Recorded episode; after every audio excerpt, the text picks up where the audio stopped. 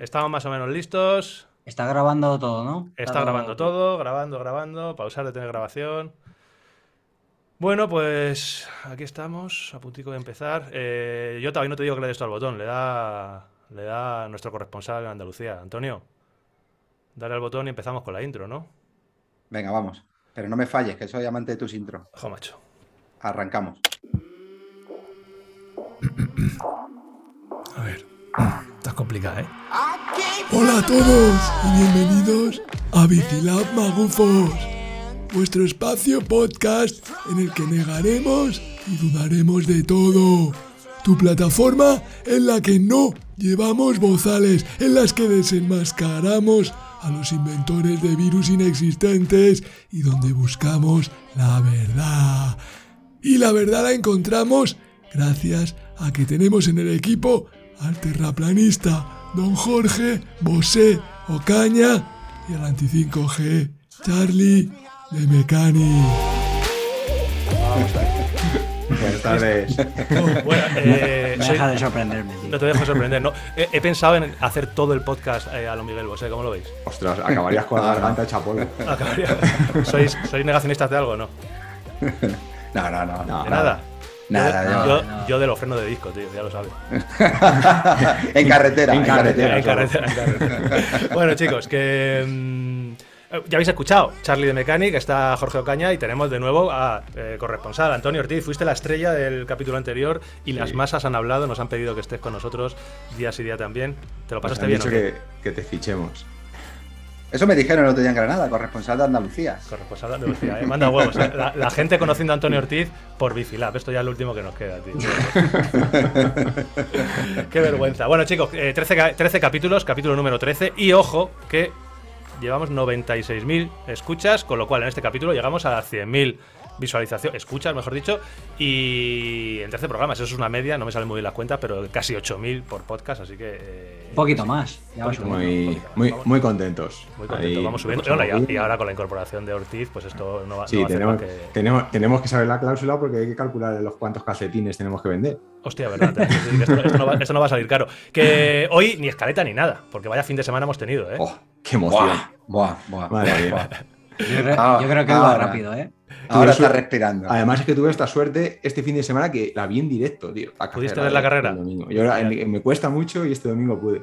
Y yo, yo, y yo, y yo. Venía a entrenar ahí la sierra y estaba de los nervios, tú. Con el, Sí. con el iPad puesto allí de.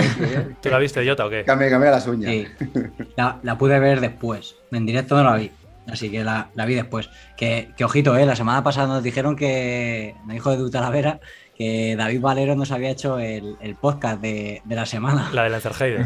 Sí, sí, pero, pero que esta semana nos lo ha vuelto a hacer. Esta semana nos la ha puesto la alfombra roja, nos la ha puesto. A ver, a ver, carrerón. A ver, ha sido un carrerón, pero bueno, eh, tampoco nos flipemos, ¿vale? Que no nos, que no nos son nubile el segundo puesto. Que yo creo que nos flip- A ver, hombre, nos flipamos un poco por el ¿Pero rollo de que, sea, tío? de que es español. Si en vez de ser David Valero es David Ravensteiner, pues tampoco le daríamos ahí tanta, tanta historia. Eh, lo- a ver, yo rajo un poquito. A ver. Mm, Salida regulinche otra vez, vuelve a salir atrás. Eh, llega como pollo sin cabeza ahí a la vuelta a cuatro, que se pone delante a tirar, aguanta un minuto y medio ahí delante. eh, y al final, pues hombre, eh, le, le gana a Braido, que con, quién ha empatado ese tío. O sea, digo que Antonio, tampoco- Antonio, Antonio, Antonio. Hay rajadilla, pero no- que no flipéis vosotros mucho. ¿Se, Escúchate. se está pasando o qué, Antonio? Se está pasando de frenada. Igual me voy hoy. Escucha, escucha, escucha, escucha, escucha, escucha. A ver, dime. Está, está soltando por esa boca lo que te da la gana como si nadie te No, hombre, lo digo un poquito Hombre. por poner, por poner los puntos sobre las sillas y que no nos, que no nos vengamos arriba. Que bueno, que para ver si es que va- Valero. Sobre bueno, todo, pues sobre bien. todo lo dices desde tu punto de vista que has corrido un montón de copas del mundo, que sabes lo que es estar ahí. A ver, yo no he corrido. A ver, Claro, vamos a ver, claro, Antonio, claro, no te me claro, pongas ácido. claro. Yo he estado ahí y he hecho mi. No, no, me, me sabe mal porque al final. ¿Por qué es tu amigo? yo- ¿Por qué es tu amigo? pues sí, lo considero amigo mío, corre con la marca que corro yo, o que tengo yo ahí en el corazón tatuado. Hay que ser y objetivo, aparte, y, a- y aparte es andaluz, no me jodas. tú, Hay que que sé- ser. Hay que ser. Eso, eso es Pero escúchame, escúchame, Dime. espérate. Para opinar de esto. Sí. porque aquí todos estamos hablando muy, muy- muy libremente, voy a llamar yo a alguien y vamos a, vamos a decir que de su opinión. Otro, tú corre- aquí- otro corresponsal. ¿Fabián Ravensteiner viene o qué? No me jodas, ya empecéis con No. Fabián Revestener otra vez, ¿eh? No, no. Voy a llamar directamente a Sierra Nevada. Al centro de alto rendimiento. ¿Quién vas a llamar? A, Al Centro de Alto Rendimiento de, de Sierra Nevada. a tu amigo Juanpe. Anda, que no habrá gente por ahí arriba, ¿eh? Veo. No, no. A ver. Eh, Jota, Jota y Charlie están asustados, macho. Mordiéndome las uñas. Esto no sabéis, Salud. no sabéis cuándo es. Bueno, Antonio, dime, ¿qué pasa?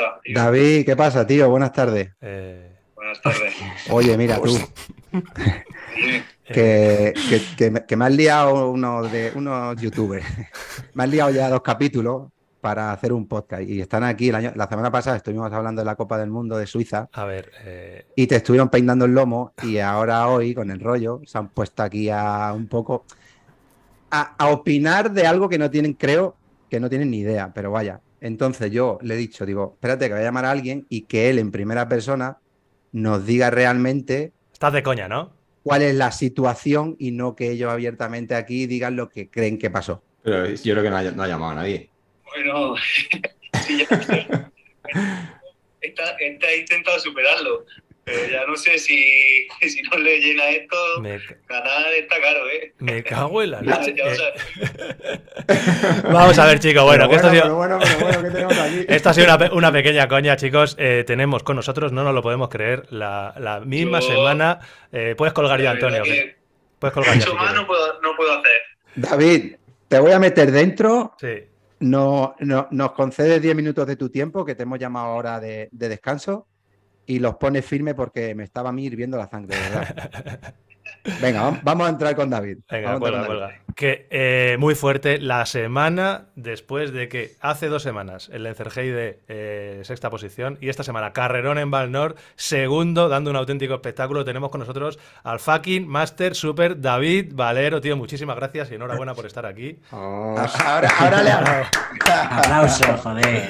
Chavales, Pero se está hablando ¿Qué tal, poco de, David? de- de que ahora que está aquí le hacen la pelota. Vaya, Sí, es que es, impos- es imposible, no. es imposible no, no quererle. Cómo, qué alegría nos está dando. Y esto, esto es increíble. Yo ya directamente me voy a callar, ¿vale? Voy a hacer un drop mic de esos como el del GIF de Obama. Tiro el micro y aquí me jubilo ya de podcast. Y os dejo a vosotros que, que charléis con David, porque yo voy a quedarme con las palomitas y viendo a ver qué, qué contáis. David, enhorabuena, tío.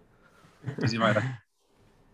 Muchas gracias, chavales. Gracias por invitarme a vuestro post y bueno, estar por aquí esta tarde con vosotros, para mí un orgullo y contar un poquito lo que viví en esa carrera de, de Andorra. Pues La sí. verdad que eh, al final es como la Copa del Mundo que tenemos en casa. Eh, sabía que llegaba bien de forma. eh, Se ve, se ve. Dos factores a mi favor. Uno era la altitud, otra el calor infernal que hizo y el circuito que, que era de dar pedales. Era, es físico, ¿no?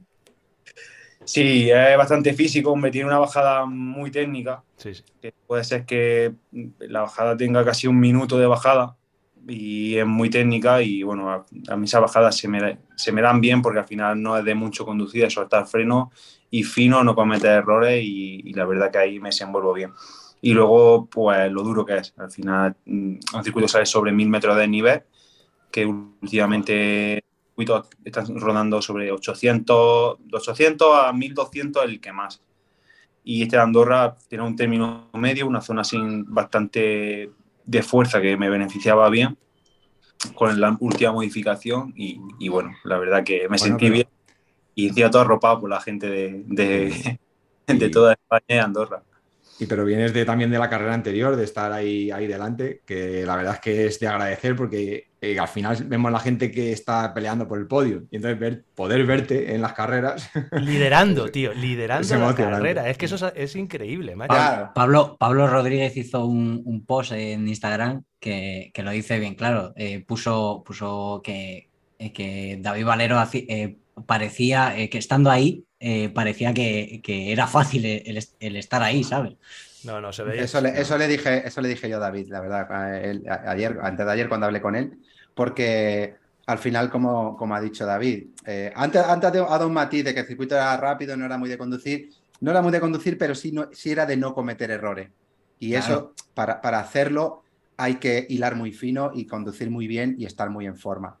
Y, y la semana anterior en Suiza ya demostró el nivelazo que tenía. Sí. Y el hecho ya de estar ahí parece fácil.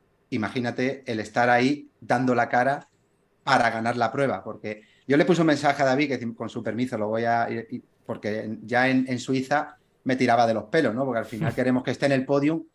todos queremos que tenga el podio, todos los que le queremos, todos los que le seguimos, todos los aficionados. Y le decía eso, digo, David, tío, mm, hace una pena que, que, has peinado el podio, pero te ha salido. O sea, la gente que de verdad sabe lo que es una Copa del Mundo y el rendimiento que demostraste, David, fue impresionante. Es impresionante. Y además, David, yo creo que cuando te pusiste a liderar eh, ahí en Suiza, entiendo que eso es un, a nivel moral, eh, te da mucho, mucho ánimo. eh.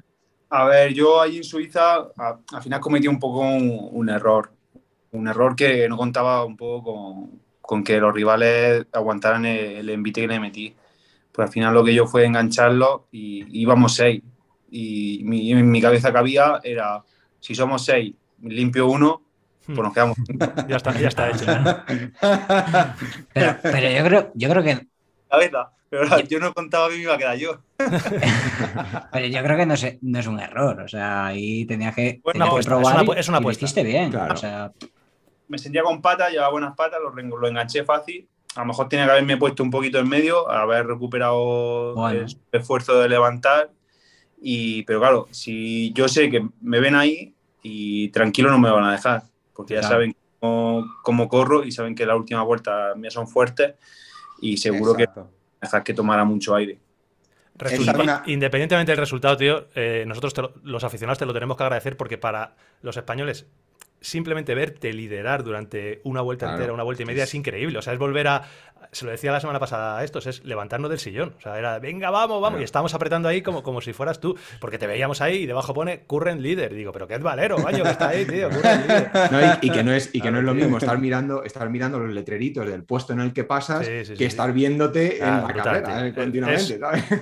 Sa salir bueno. a mejor o peor fue. fue vamos, pues, pues, pues, no se, pues, pues, no se me ve, tío, de verdad. Eh, pero estáis hablando y se me están poniendo los vellos de punta, porque porque aparte de lo que tú has definido, yo de verdad veía esa imagen, como tú has dicho, que nos ponemos todos de pie al final, y, y yo de alguna, de alguna manera también he estado en, a, en, su momento corriendo Copas del Mundo, no te, no te llegas a imaginar lo que es poder estar liderándola. Y de verdad a mí personalmente, David, tío, te lo tengo que decir delante de todo, me hacía muchísima ilusión verte liderarla, porque eres tú, porque te conozco, porque sé que lo que trabaja y te lo ocurra y el potencial que tiene, pero me encantaba verte con el maillot de, de, de campeón nacional, sí, tío. Sí, Era brutal, como decir, brutal. eh, que no solamente es David Valero, que es el está representando a España, tío. Eso es, eso. ¿Sabes? Porque sí, puede ser igual y puede ser una Copa del Mundo, pero ir con el maillot del equipo es como estar en un mundial con la selección española. Como los Juegos Olímpicos. El elegido, exacto. Entonces era como verlo en los Juegos Olímpicos mm. disputando una medalla, pero aquí diciendo, eh, que yo soy de española, estoy aquí y aquí soy el mejor hoy. Y el que quiera que se ponga mi rueda, ¿eh, David o no?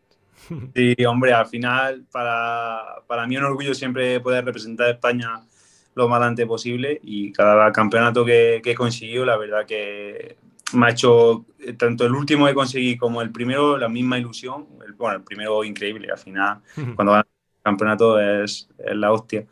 Pero este, al final todos los años que lo he podido llevar la bandera de España por todo el mundo, para mí es un orgullo representar a todos los españoles y, y a, toda, a, a, todo el mundo que practica mountain bike, porque al final es una, una población inmensa lo que, los que hacen bicicleta de montaña. Y eso lo habrás notado lo habrás notado en Andorra, ¿no? Lo de la, la, afición increíble que hay al mountain bike, porque ver el vídeo de Coloma, ¿cómo se te animaba, tío? Era, era bueno, ¿qué, ¿qué, te decía? ¿Qué te decía Coloma? A ver, porque yo he visto el vídeo y está, está muteado todo el vídeo. Está, digo, está mía, muteado, sí. que soltar ahí por la boca de todo. Sí, es verdad, yo pensé lo mismo. Yo cuando, cuando estaba viendo el vídeo digo, joder, digo, este cabrón digo, ha, quitado, digo, ha quitado el audio. O sea, nosotros nos gusta escuchar lo que, lo que le grita. ¿Qué te decía? Yo ni, yo ni me acuerdo, ¿eh? Yo solo que apretar, aprieta, aprieta, aprieta y, y, y, bebe. Y bebe, bebe agua. Bebe, bebe agua. Eso bebe sí agua. lo ponía, yo creo que cortaba todo menos bebe agua. Que eso, que te animaban a tope, tío. Y había muchísima afición.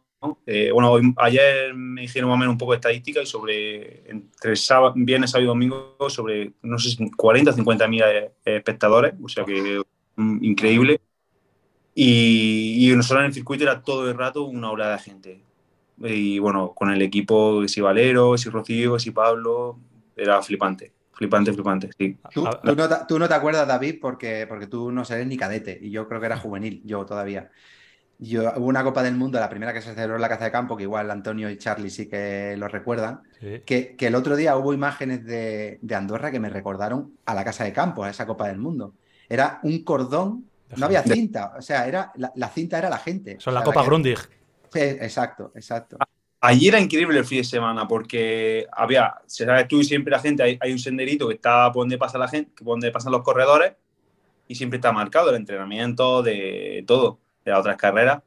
Pues en carrera el sendero no se veía, tenía que hacer otro nuevo porque la gente se metía, dentro de- pa- se metía dentro para y, y el sendero no se estaba sin marcar, tenía que ir por lo sucio. Pues Te era- la trazada, ¿no? sí, sí, sí, era flipante. Pues mira, yo tengo, tengo aquí un, un regalito que nos ha hecho una persona que estuvo animándote eh, el viernes en el short track. Mira, Joder, joder, Shimano. ¿qué se, qué se siente al oír a, eh, los de- cencerros? Ah, es- al final, cuando ya escuchas un cencerro, se te ponen los pelos de punta. Y puede sí. haber este gran premio puede haber sido de los más, es lo que dices, de los que más afición había o más, más gente en ese sentido. Pues yo creo que este año, en lo que llamamos de Copa del Mundo, puede ser que haya sido uno de los que más público haya, haya ganado. En Brasil había mucha gente también. Ostras, sí, Brasil fue la leche. sí, sí. sí. Llegaría a, a esa cantidad, porque luego en el podio era inmenso. Todo lo que había de gente allí alrededor era una locura. Oye, el de Bra- hablando de circuitos, el, el de Brasil es tan técnico como se veía en los vídeos. O sea, o- Má- Más, ¿no, David? Bueno, eh, es técnico por los saltos que tenía. Daban impresión, la- el primer día que llegamos dieron, nos dieron mucha impresión, Joder. Pero una vez que lo hacía eh, no tenían peligro. La verdad que era un salto bastante... Hombre, también tienes que saber lo que... Al salto cómo tenías que entrarle, cómo tenías que... Sí, sí. Fuera un poco, un poco corto, pues ostión fijo. Claro. Pero tenía sus cosas, pero luego, por ejemplo, mm, el trazado de subida muy limpio, un sendero muy limpio. No tenía, luego no tenía otras complicaciones que pueden tener otros circuitos de otras raíces, de piedra que pueda romper. Al final eran saltos, saltos y, y lo demás era todo muy... Sí, barrido y limpio, ¿no? ¿Cuál te parece a ti el más, el más complicadillo de todos? ¿Monsantán o alguno de estos? ¿O a nivel técnico me refiero? Eh, sí, yo creo que Monsantan, a ver, todos tienen su esencia. Lencerheide, por ejemplo, tiene un montón de raíces Sí. que acaba mm, bardado. Eh, este de Andorra, Bar- Bardao, bar- bardao es un término andaluz, para el que no lo entienda, reventado. Sí, ¿Sí, sí. David? sí, sí. No, aquí, aquí se usa, aquí se usa, aquí se usa. este de Andorra, pues a lo mejor la bajada no era muy no era muy técnica, acostumbrado a lo mejor a lo que estamos a correr, pero sí, sí, se hacía, era una bajada que, que se hacía pelota. Y luego la subida, y luego la, al final corría 2.000 metros. Eh, es. mm, Noé Mesto también técnico. Eh, a- mm, por ejemplo, a lo mejor el menos técnico puede ser el Leogan, o tiene un tramo de raíces con barro que son entretenidas. Si más yo, por Mm. ejemplo, con rígida, pues ya pues le meto otro aliciente. Es verdad que Ahora- Sí, Ahora, sí, sí. ahora- ahora aprovecho para, para preguntarte, ahora que estamos hablando de la técnica de los circuitos, eh, ¿corriste, bueno, en general, pero corriste este fin de semana, corriste con 120 o 100 milímetros de recorrido? Que le gusta Corrí a la con- gente mucho el, el cacharreo este. Con 110. 110. Mira, Charlie. como yo. Sí. Y Eso, y los Y- settings, los settings de cada carrera, lo- ¿cómo, cómo lo hacéis? Eh. ¿Tenéis más o menos, tú tienes tu- tus ajustes que más o menos te van bien siempre? ¿O cada, pues eso, cada semana, cada gran premio, cada, Cada cir- cada cada circuito? Cada- Depende del circuito, modifico una cosa, rebote, compresión, aire, lo, lo logramos todo. ¿Y eso ¿Por lo recorrido? Lo haces por sensaciones? ¿O, o tomáis algún tipo de medición, yo que sé, algún tiempo en alguna bajada? ¿O lo haces más por sensaciones? En, cuanto a rendimiento. Buenas sensaciones, que vaya como electricidad y sobre todo que, que trabaje lo máximo posible en el, en el circuito. Al final, si son saltos grandes, pues le mete un poco más de presión para que no te haga tope. Eh, a lo mejor le, le quita y, y el rebote un rebote medio. Al final, que lo único que quiere es que, que no te haga tope y que claro, cuando vuela, no, te, no te- no te escupa. pues que, que trabaje. Al final, si lo ya blanda, te va a hacer tope y te va a reventar las muñecas. Eh, por ejemplo, en Suiza, eh, mucha raíz, le saqué, le saqué presión y le metí y le, y le quité también rebote para que fuera mordeando lo máximo el terreno, sin Y tener mu- mucho rebote porque al final no quería que la, la horquilla fuera rápido, ¿Y los Único que- neumáticos? que trabajara. Eh, y en los neumáticos igual, los neumáticos depende del terreno, eh, un poquito más de presión o menos. Pero bueno, este año no estoy arriesgando casi casi nada con las presiones en los neumáticos porque uf, al final creo que tengo un buen neumático que se adapta muy bien al terreno y, y estoy metiendo a lo mejor más presión que en, ningú- en ninguna de mis carreras. ¿eh? Y está llevando el, el- el que es casi un semi-slick este, ¿no? Que, es- que me parece increíble la- lo que hacéis con ese neumático, tío, de verdad. El ¿eh? speed. Depende del circuito, speed trasero fijo y delantero depende de cómo sea el circuito. Si veo que solo además de falta taco lateral, le meto un poco al el, el speed delantero para el taco lateral. Y si veo que tengo que tener un poco más de, para retener la bicicleta y todo eso, met- meto un poco más de taco alto delantero, un drive, que también es un semi-elite, para, para retener un pelín. Pero sobre todo para en la bajada. Es que es muy Pero- curioso. Yo a- animo a todos los que estéis escuchando el podcast a, a echar un ojo a, a los neumáticos. Son los Chaoyang, ¿verdad?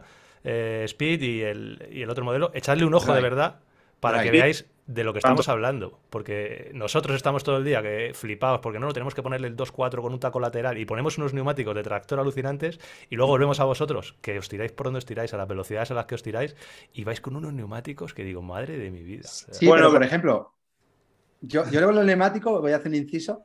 Yo llevaba a Chaoyan de antes de, de empezar el equipo de Coloma, en este caso David con, con Chaoyan, ¿no?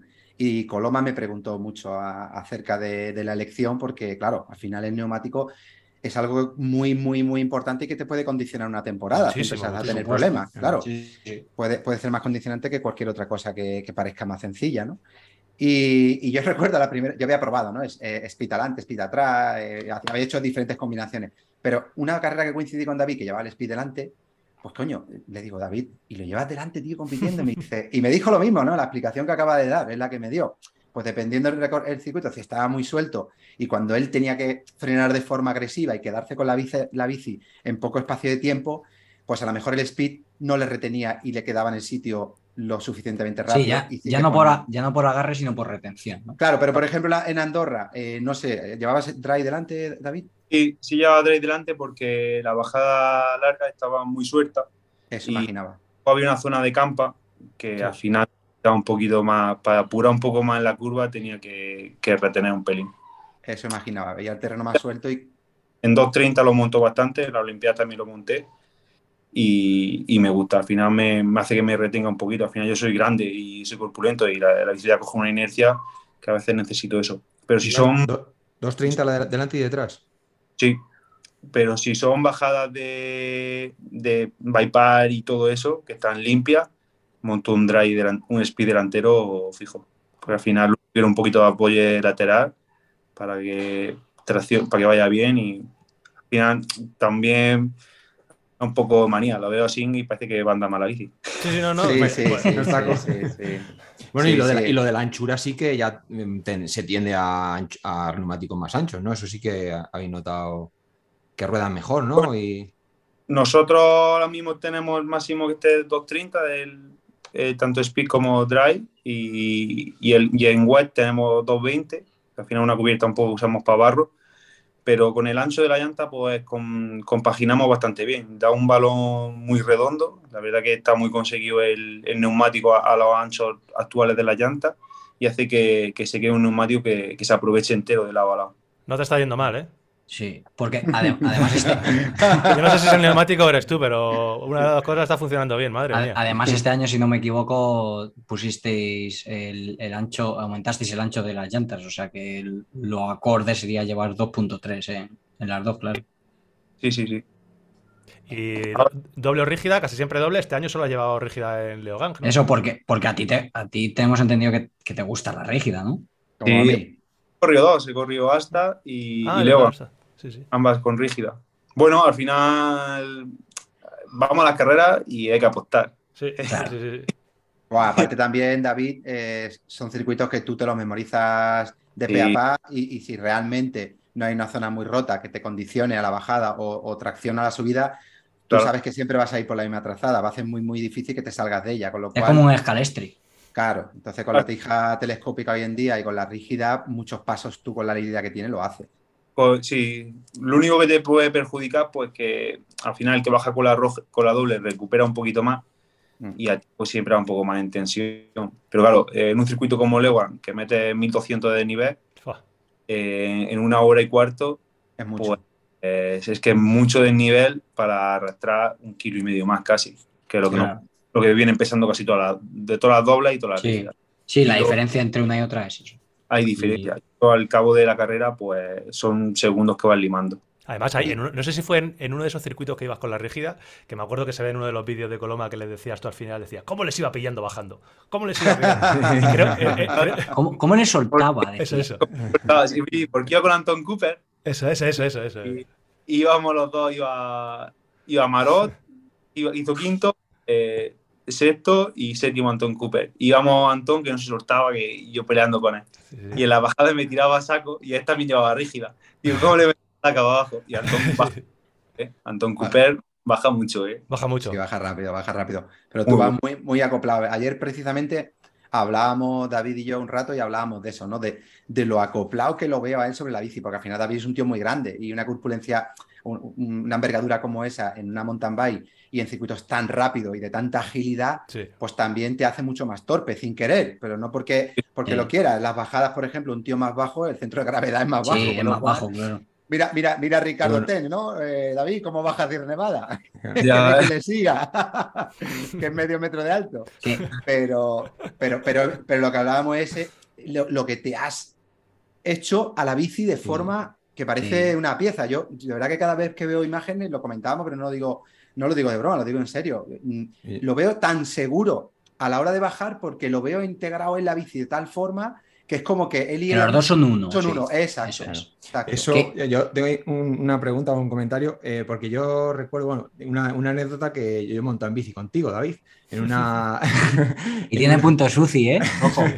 hicimos, hicimos una ruta, hicimos una ruta en una presentación de, con Pablo y contigo de MMR y bueno, íbamos, ibais vosotros con, con vuestras bicis y nosotros íbamos con eléctricas y tal, estuvo, estuvo divertido. Qué bueno que os picasteis y todo ahí, o sea, como, como tontísimos, ahí os picasteis. Eso es. Y bueno, simplemente hablando contigo, eh, me dijiste eh, que echabas de menos una, una talla XL.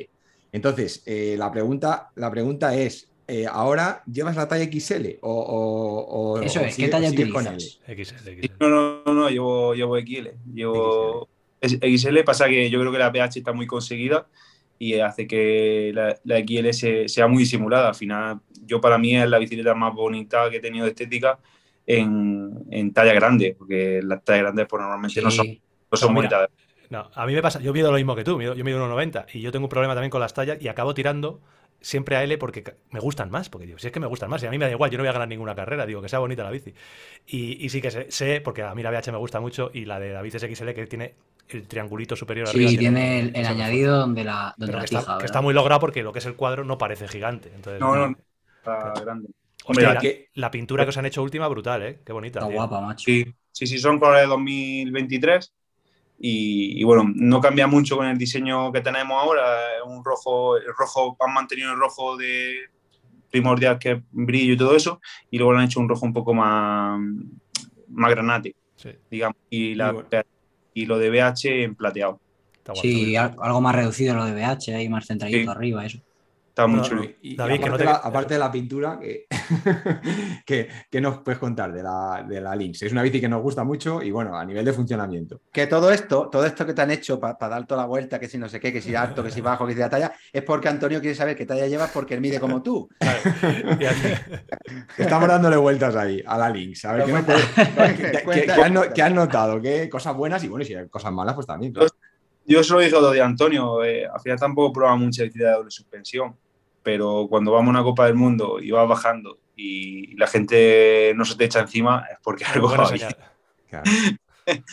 y competimos con marcas muy grandes, ¿sabes? O sea, al final, otro día estamos muy contentos porque este año hemos, hemos cambiado, bueno, hemos cambiado, se ha cambiado todo un poquito, el cuadro se mantiene el mismo, el sistema de BH eh, Made Flivo, que es un sistema que funciona muy bien, sobre todo en circuitos técnicos en los que hay muchas raíces de subida y bajada, porque se hace que lea muy, muy bien el terreno y vaya todo, toda la fuerza que, que transmite las bielas se transmite al terreno y te hace avanzar.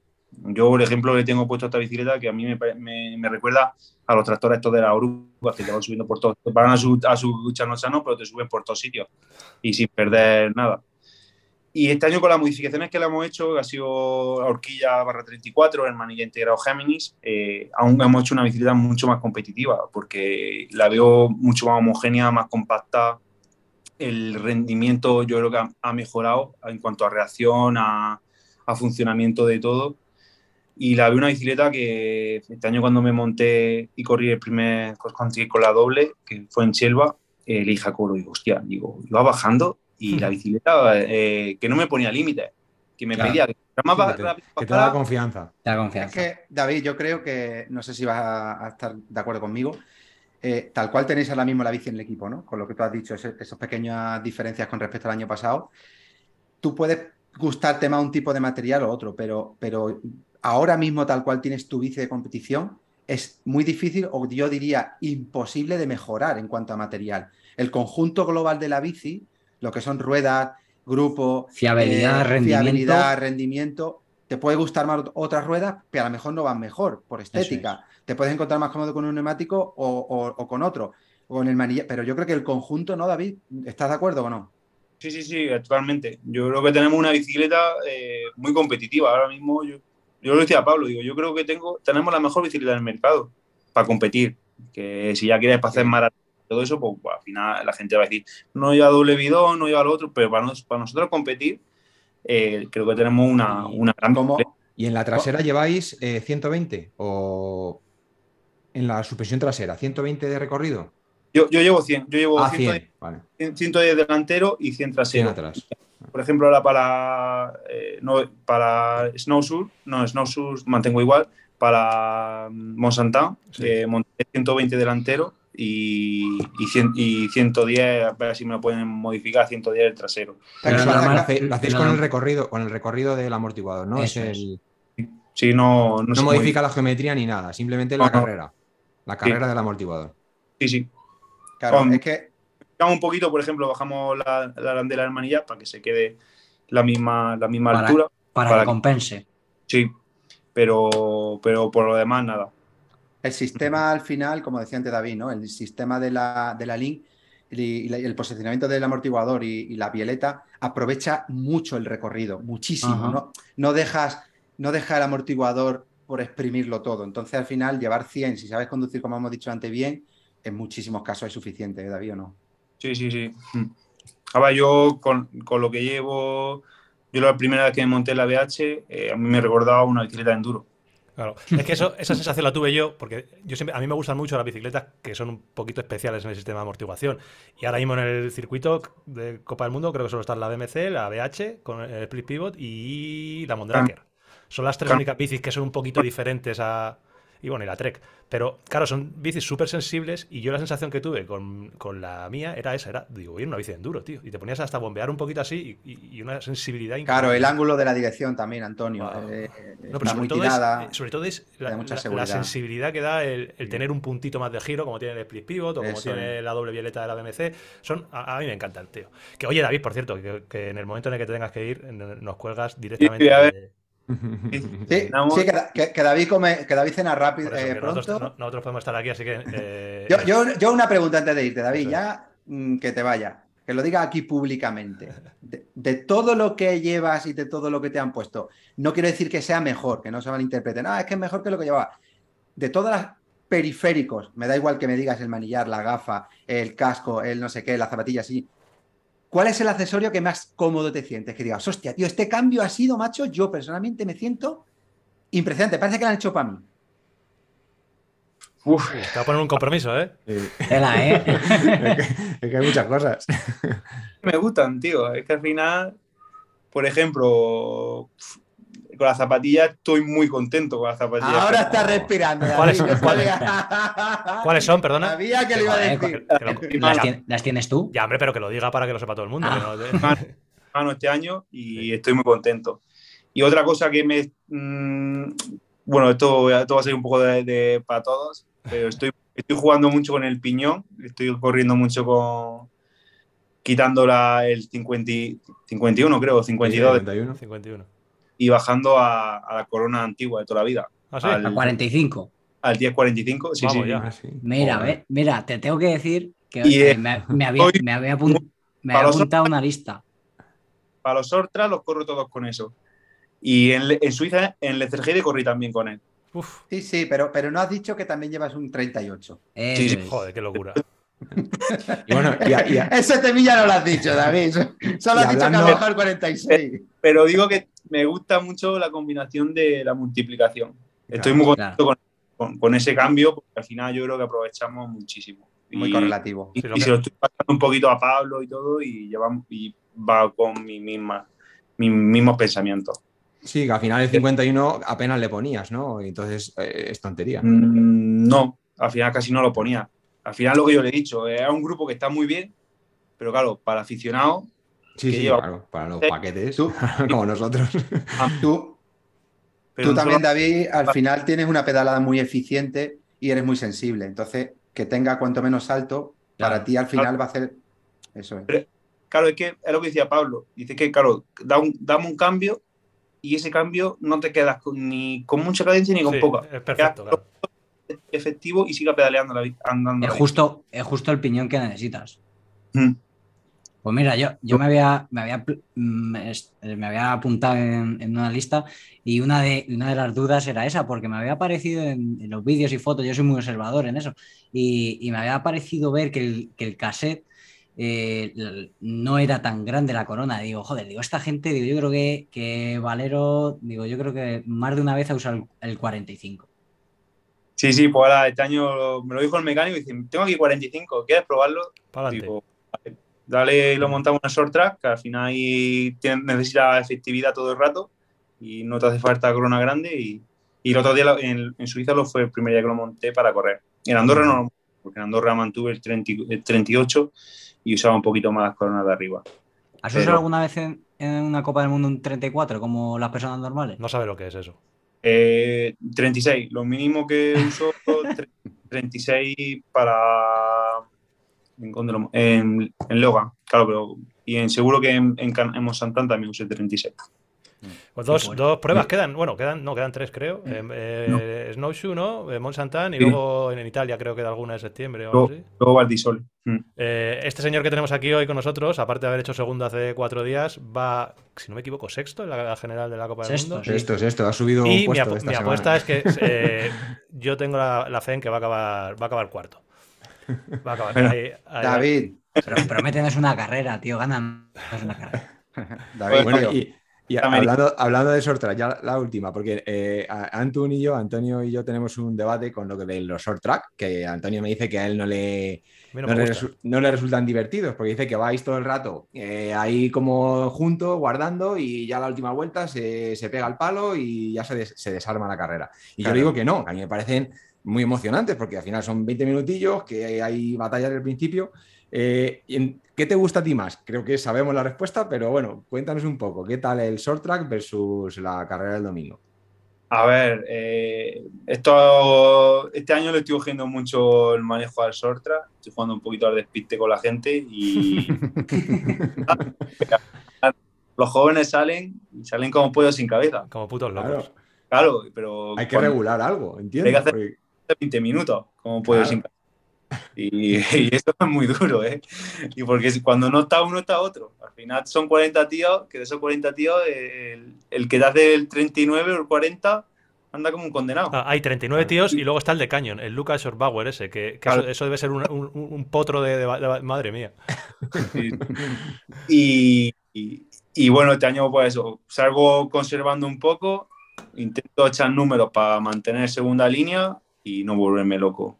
Hago un par de arreones buenos de cara a la última vuelta, eh, me meto adelante y, y ya está. No, no llevas poten en el short Sí, no llevas sí, llevo. Sí, y lo- pero lo, lo miras, ¿te, te da, pa- te da tiempo para mirarlo o no? Potenciómetro, no, no, no llevo potenciómetro. Ah, no llevas. Ah, Que va, que va. Entonces ya, Claro, pero es- si me ha dejado alguna vez mecánico porque me la ha dejado, pero. Claro, pero es que, es que Miro eso que dices, claro, eso que dices que son 20 minutos y salen como pollos sin cabeza, es que eso ocurre cuando haces un test, nosotros los globeros hacemos un test de 20 minutos y como hagas 5 minutos a tope, Claro, se acabó. luego ya se- te vienes Se- abajo. Se acabó. Claro, entonces, Y en cambio, si haces los 20 minutos mirando o controlando, pues es otra historia. Claro, claro. Al Claro, final es lo que pasa. Y Es, es corta, pero que hay que, hay que pensar un poco en que son 20 Eh, minutos. eh, son muy duros. Son, Son son 20 minutos que yo no invitaba a ninguno a que. a que- Eso, eso- eso tiene que ser una pesadilla buena. ¿Cómo- eh, ¿Cómo Yo te ves? ¿Cómo te ves que para, una- les, para les Gets? ¿Cómo te ves? Para el Vale. Bueno, eh, es lo que. Es este año objetivo, ¿no? que quiero preparar un poquito mejor, un poquito más a conciencia. Y, y bueno, tengo ganas, tengo ganas de, de Les de hacerlo, intentar hacerlo bien. Y al final, el único campeonato que me, digamos que me falta por conseguir una medalla. Sí. Me consigo una medalla en el Campeonato de Europa, el Campeonato de en las Olimpiadas y, y luchar un poquito por la medalla. De todas formas, David, y ya para terminar, que tampoco vamos a abusar de la confianza, tú sabes que yo te he dicho más de una vez que tú tienes un mundial de maratón en tu pierna, ¿no? ¿O no? Sí, sí, sí, sí. Este temilla, este temilla lo hemos hablado tú y yo. Hostia, eh. Pero la biela se quedó. Bueno, bueno, bueno, bueno, ya, ya habrá otro, ya habrá Pero- otro, no te preocupes. Sí, llegará. Este año, al- ahora con el ciclo olímpico, lo hemos descartado un poquito. eh, Sí. de- eh, te, vamos, te vamos a hacer un poco una gira para conseguir algunos puntos y para sumar entre todos. Pero en cuanto ese me dejen un poco de cuerda, me gustaría volver a repetirlo. Sí, sí. Sí, sí sabes de lo que estamos hablando.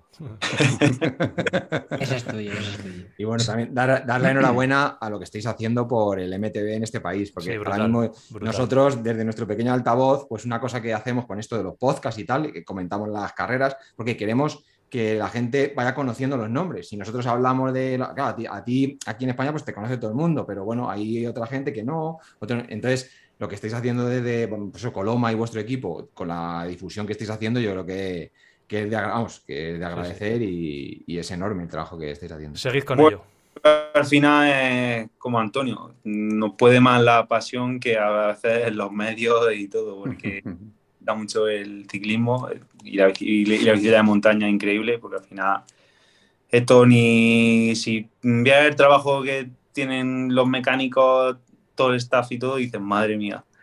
Pero Pero es que eso nos gusta mucho verlo. O sea, que es que al final lo estáis, lo estáis retransmitiendo en vivo casi, por así decir. Y- equipo muy guapo de trabajo, hay un equipo, un ambientazo, ellos disfrutan un montón, nosotros los corredores bien- vemos, disfrutamos viéndolos a ellos y, y la verdad que estamos, estamos muy contentos y bueno, al final lo que dice, intentamos ser un, un referente para los, para los chavales jóvenes para que tengan siempre un- una meta por la que luchar y, y bueno, a ver si poquito a poco, la verdad es que entre la escuela, el CoFactory y el equipo, pues le vamos dando continuidad a todo lo que, todo lo que se pueda a que haya gente que, que nos coja relevo. Seguro. Estáis seguro. consiguiendo. sí. Seguro que sí. Bueno, enhorabuena, muchísimas gracias, de verdad, David. Muchas gracias, Gracias. Antonio, por esta oportunidad. por invitarme y, y bueno, espero que me haya sacado de duda. Ya, Sí, sí, ya, sí, sí. ya- ya te, ya te pago en Cerneva de una comida, David, por esta emboscada. O sea, pa- paga, paga Bicilab, le mandamos la tarjeta de Antonio. Eh, muchísimas gracias, David. David, muchas, y muchas- David. mucha suerte, ¿vale? Chao. Un Gracias. abrazo, chao, chao, David. Muchas gracias. Venga. Suerte. Bueno, bueno, bueno, bueno, bueno, bueno. Vaya tela.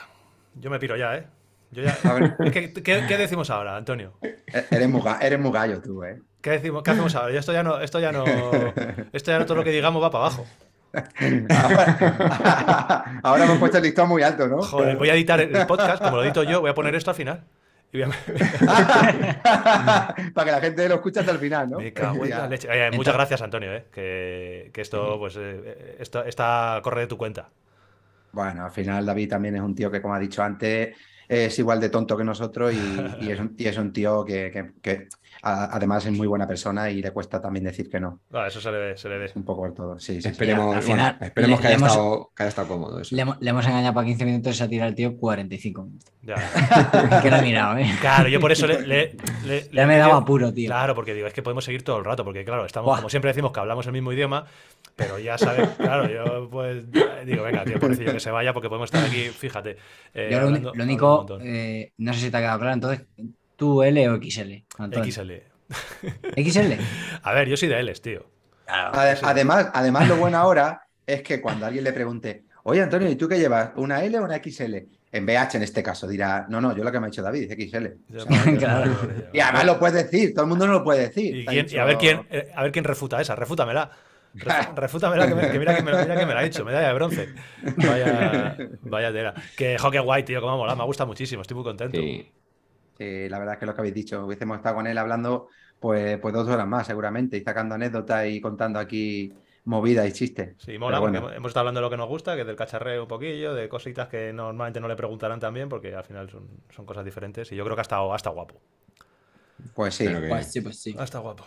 que le haya, Eh, que le haya gustado, eso sí. es. Eh, bueno, bueno, pasamos a la sección de las Saca, noticias. escale- saca escaleta, ¿no? Remata, Y pone- re- re- re- re- remata la Copa del Mundo, tú que eres el guionista. Ahora, ahora ya podemos, pues eso, opinar de la, podemos hacer. Es. Bueno, pues de- vamos- va- opi- op- resúmenos la carrera, vamos. Venga, vamos. que La de la chica, venga. vamos también. vamos con, con el resumen habitual que hacemos. Eh, Sí, después sí, de sí. haber que Valer nos haya contado su versión, vamos a hablar un poquito de la carrera de las chicas. En primer lugar, una carrera marcada por posiblemente la ausencia de la gran favorita, que era Loana Leconte, que está en un estado de forma brutal y que por motivos personales no, no corrió Loana.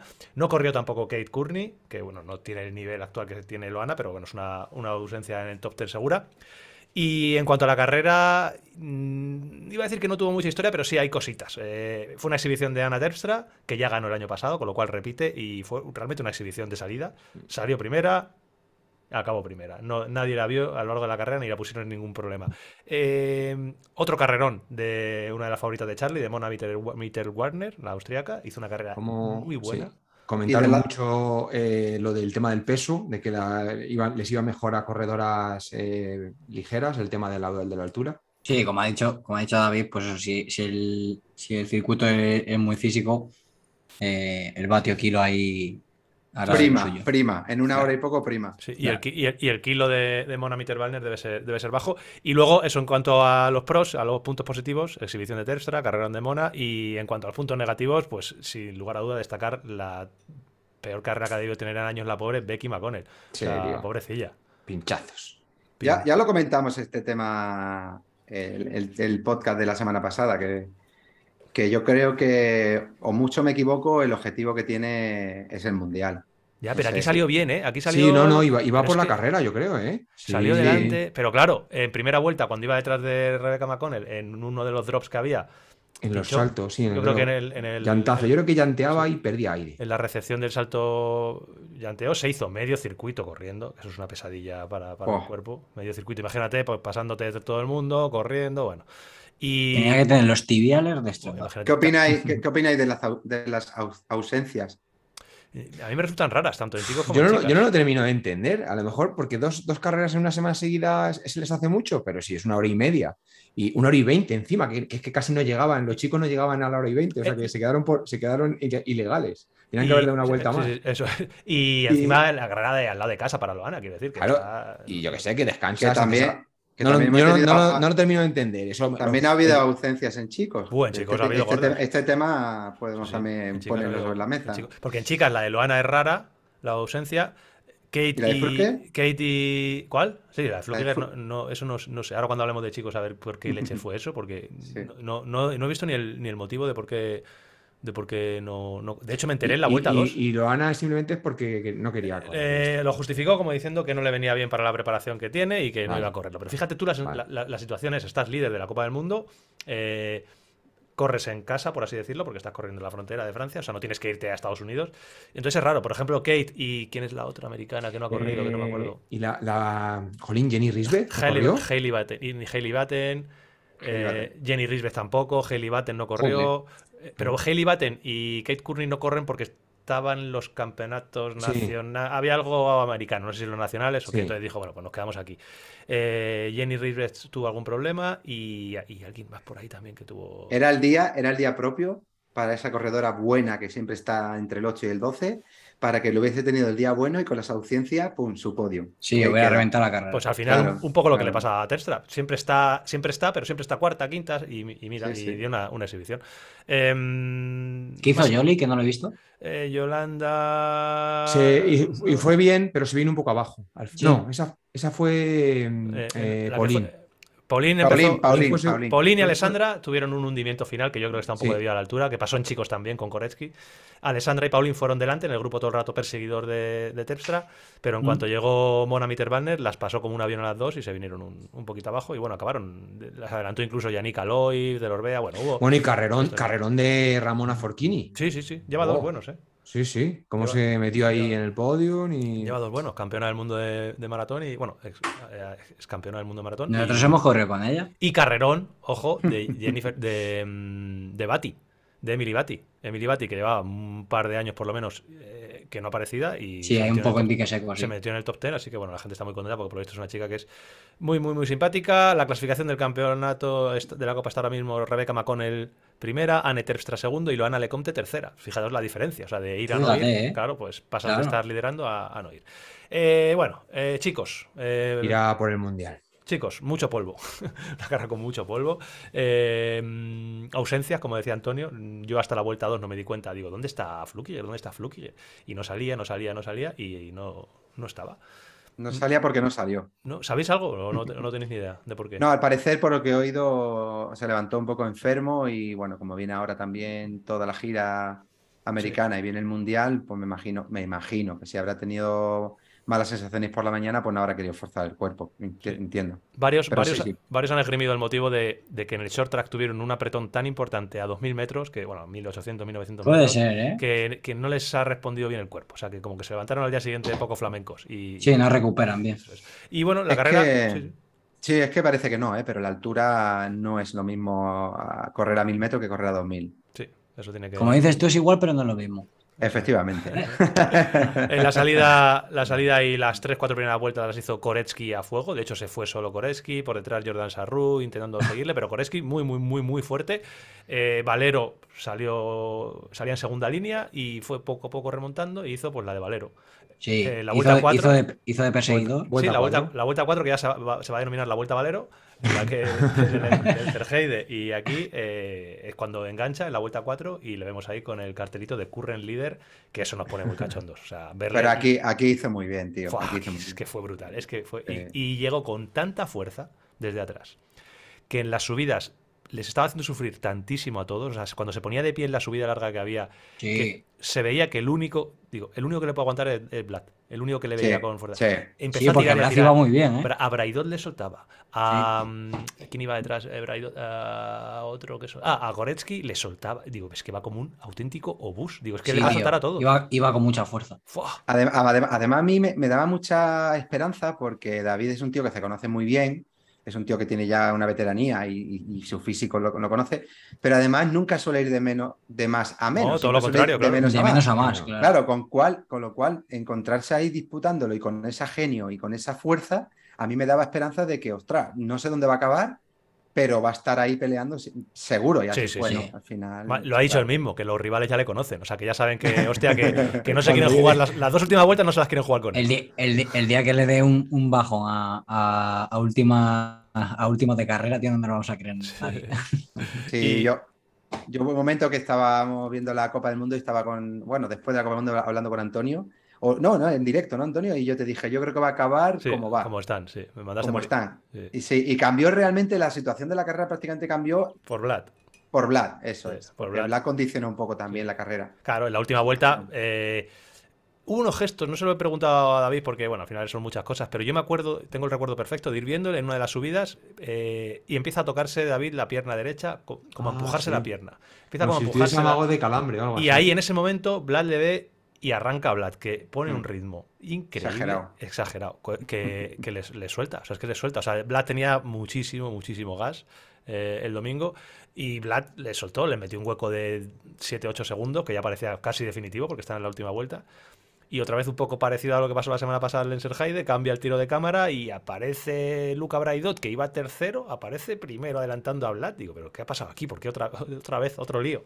Otro lío. Y, y Vlad se viene quedando, parecía que, había pinchado, de hecho, de Sí, Hermida Y, y Miguel Ángel comentaron que parece que iba un poco bajo de presión, hasta que vimos que pasó a la zona difícil de raíces y piedra. Sí, Y la pasó, la pasó con precaución, pero no la pasó despacio como para ir pinchado. Ujú. Iba luego muy atrancado subiendo.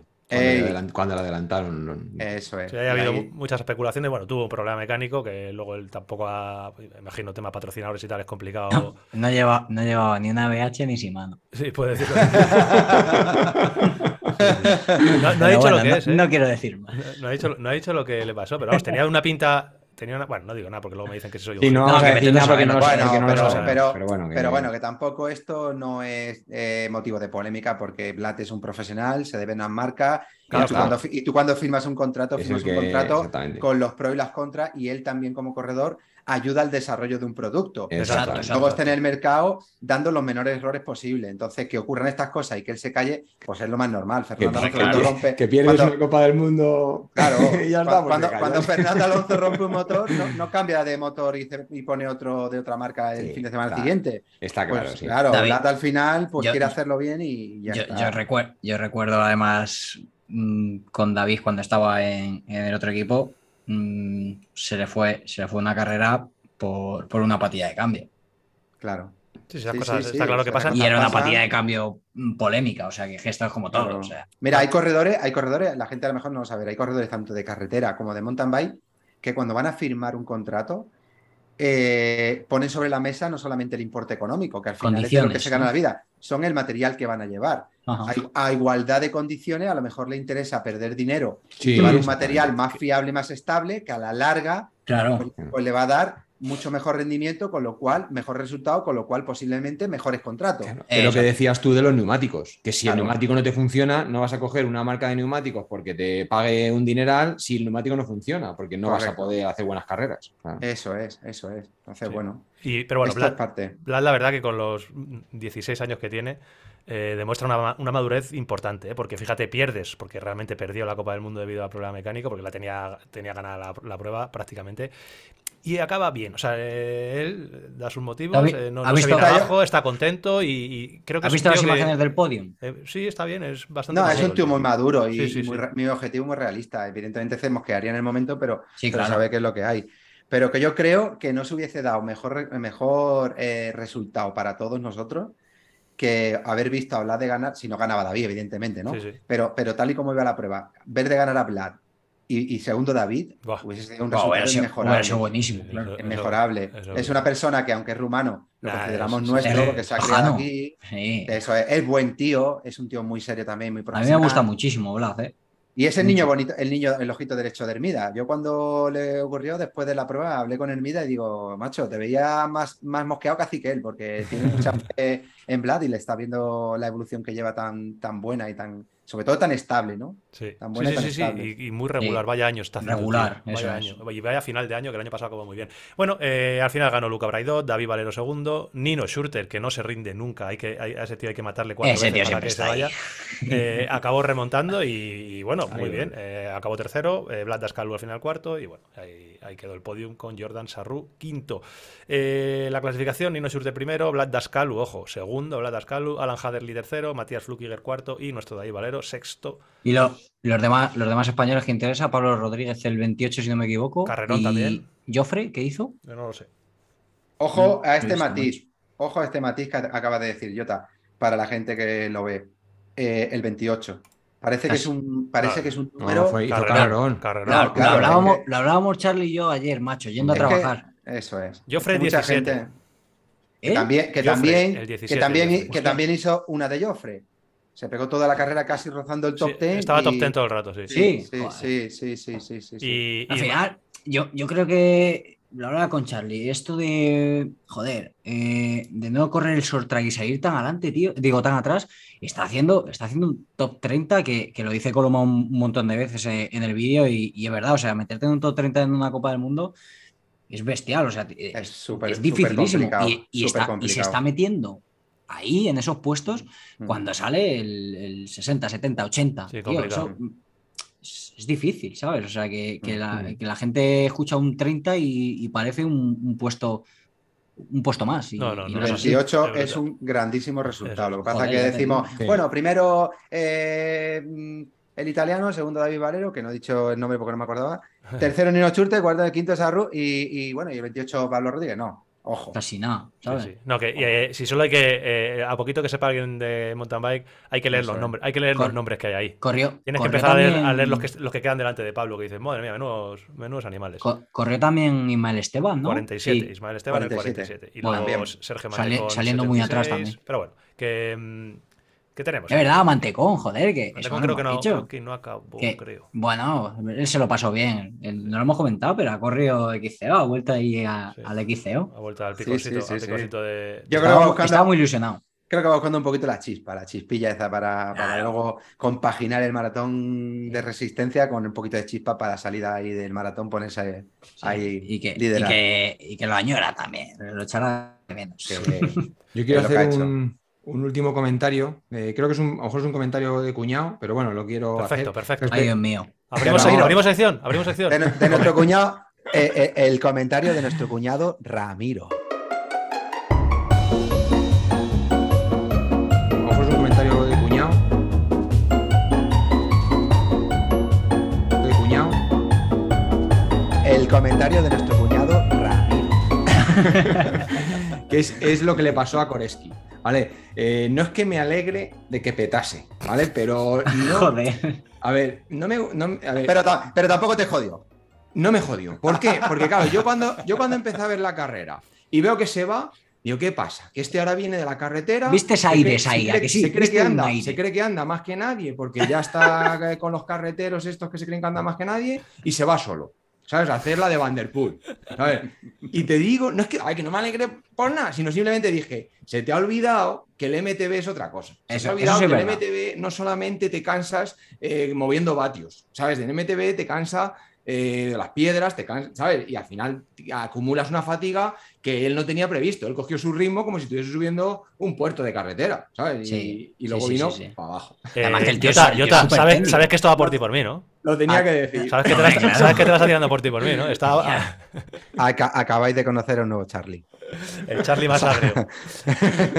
Además que, Charlie más joder, agrio. además- además que el tío es súper técnico, queremos, ¿eh? Pero qué mal. Que, O sea- que no puede ser, no puedes ir ahí con esa chulería. Sí, o sea, o sea que por facultad de. por Ahora, facultades llama, ahora, no cuando, es, ¿eh? Ahora es cuando llama Antonio. eh, bueno, tenemos a Víctor Koreski. Con... Venga, a ver quién es el siguiente al que, al que tenemos. Ay, hablando de carreteros, chicos, eh, un poquito de Tour de Francia o qué? Algo rapidito. Venga, Venga, rápido, el Tour se dio la vuelta el jueves pasado, recordaréis cuando grabamos el podcast, el miércoles pasado, en la etapa de Uf, Granón. ¿Cómo está, eh? Y esta, esta semana ha sido un recordatorio de- que no se nos puede olvidar a ninguno que Tadej Pogachar es una auténtica bendición para el ciclismo actual. Básicamente es eso. O sea, Tadej Pogachar es un ciclista que, que a pesar de la superioridad que ha demostrado últimamente, que siempre los que son más superiores como que nos tiran un poco para atrás y nunca vamos con ellos, nos hemos dado cuenta ahora de, de- de- de- de eso, de que es una bendición, de que todos los días ataca y que sabes que mañana va a atacar y que va a atacar y que hace cosas como la de hoy, ayer, ¿no? Jota, hoy es jueves, ¿cómo es, Jota? Sí, ayer, ayer fue. Ayer, que hubo un momento en el que, a falta de un puerto y medio, es que esto hace muchos años que no se ve, o sea, a falta de un puerto y medio estaban solos los dos líderes con un gregario, pero eh, estaban Es, mar- es Vingegaard maravilloso, y tío. Es maravilloso. solos a falta de puerto y medio. O sea, que eso dices, eso hace mucho tiempo que no. La época Ineos, la época que hemos tenido de Roglic en el Jumbo, que era todo en el menos 3. Cuando quedan 3 kilómetros, se ponía. Eso es. No, no. Uno, otro, otro y, Y queda y a la- rematar. Y Que queda la etapa de. luego se la ha dejado para el final para, para la victoria de etapa porque ha visto que Sí, era sí. imposible, pero bueno. Sí, que- Y claro, ojo cómo está Vingegaard, que es impresionante. Está, está fortísimo, Pero tío. ¿eh? no debe dormir tranquilo. Vamos No, a- jodido. No, seguro. Le Yo no tiene, que sorprender, le tiene que sorprender de lejos, yo creo. Eh, como se lo deje para los últimos kilómetros. Pero lo no. intenta todo el rato. es que el tío él- lo aguanta, ¿eh? Sí, sí. Es una buena, es la mejor definición, Antonio, la que has dicho. Es una bendición para el es una ciclismo. bendición. Es que. Un Pogasa, sí. Crea, crea afición y levanta a la gente del sofá. Y ver, y ver a un Pogacar que hoy ha dado todo, él y el corredor, que, que ha hecho una etapón también, ese Etapón. corredor, que para, O sea, que se- para se- él, se se para él lo más bonito, sí, para él lo más bonito, McNulty. McNulty, eso. McNulty, para él lo más bonito hubiese sido que hubiese podido ganar McNulty porque se lo ha ganado, Claro, no porque, porque se lo hubiese regalado. Pero, pero ver cómo es capaz de doblegar al líder a a ¿Cuánto? todos- 50 metros de meta que iban casi a la par y decir, no, perdona, que tú vas líder, pero que, que no. Lo que habéis dicho, que no te Aquí duermas. gano yo, ¿no? Que no te duermas. No te duermas, no te Claro. duermas. Sí. Y queda mañana, la etapa de mañana es una, una barbaridad. Eh, bueno, la de, la de hoy. No sé qué va a pasar. Sí que sabemos todos, no creo que haya ninguna duda, en que Pogachar va a atacar. O sea, bajando o subiendo o en el llano, sabemos que va a atacar. Eh, Eh, todo parece indicar que. Eso- eso- Sí que sabemos todo, sí que sabemos todo, que no sabemos nada. Eso es. Sí, sí. Es, es de los pocos Tours de Francia que estamos en la, en la última semana Sí, y no, sabemos nada. Queda la Eso mola, eso mola La más. contrarreloj también es una incertidumbre porque Mm. parece mucho 2 minutos y 20, pero fíjate lo que pasó hace dos años con Roglic, que a priori era mejor corner que, que Pogachar y pasó lo que pasó. Pues aquí no es que no sabemos nada. Es un, está siendo un tour muy entretenido, yo creo.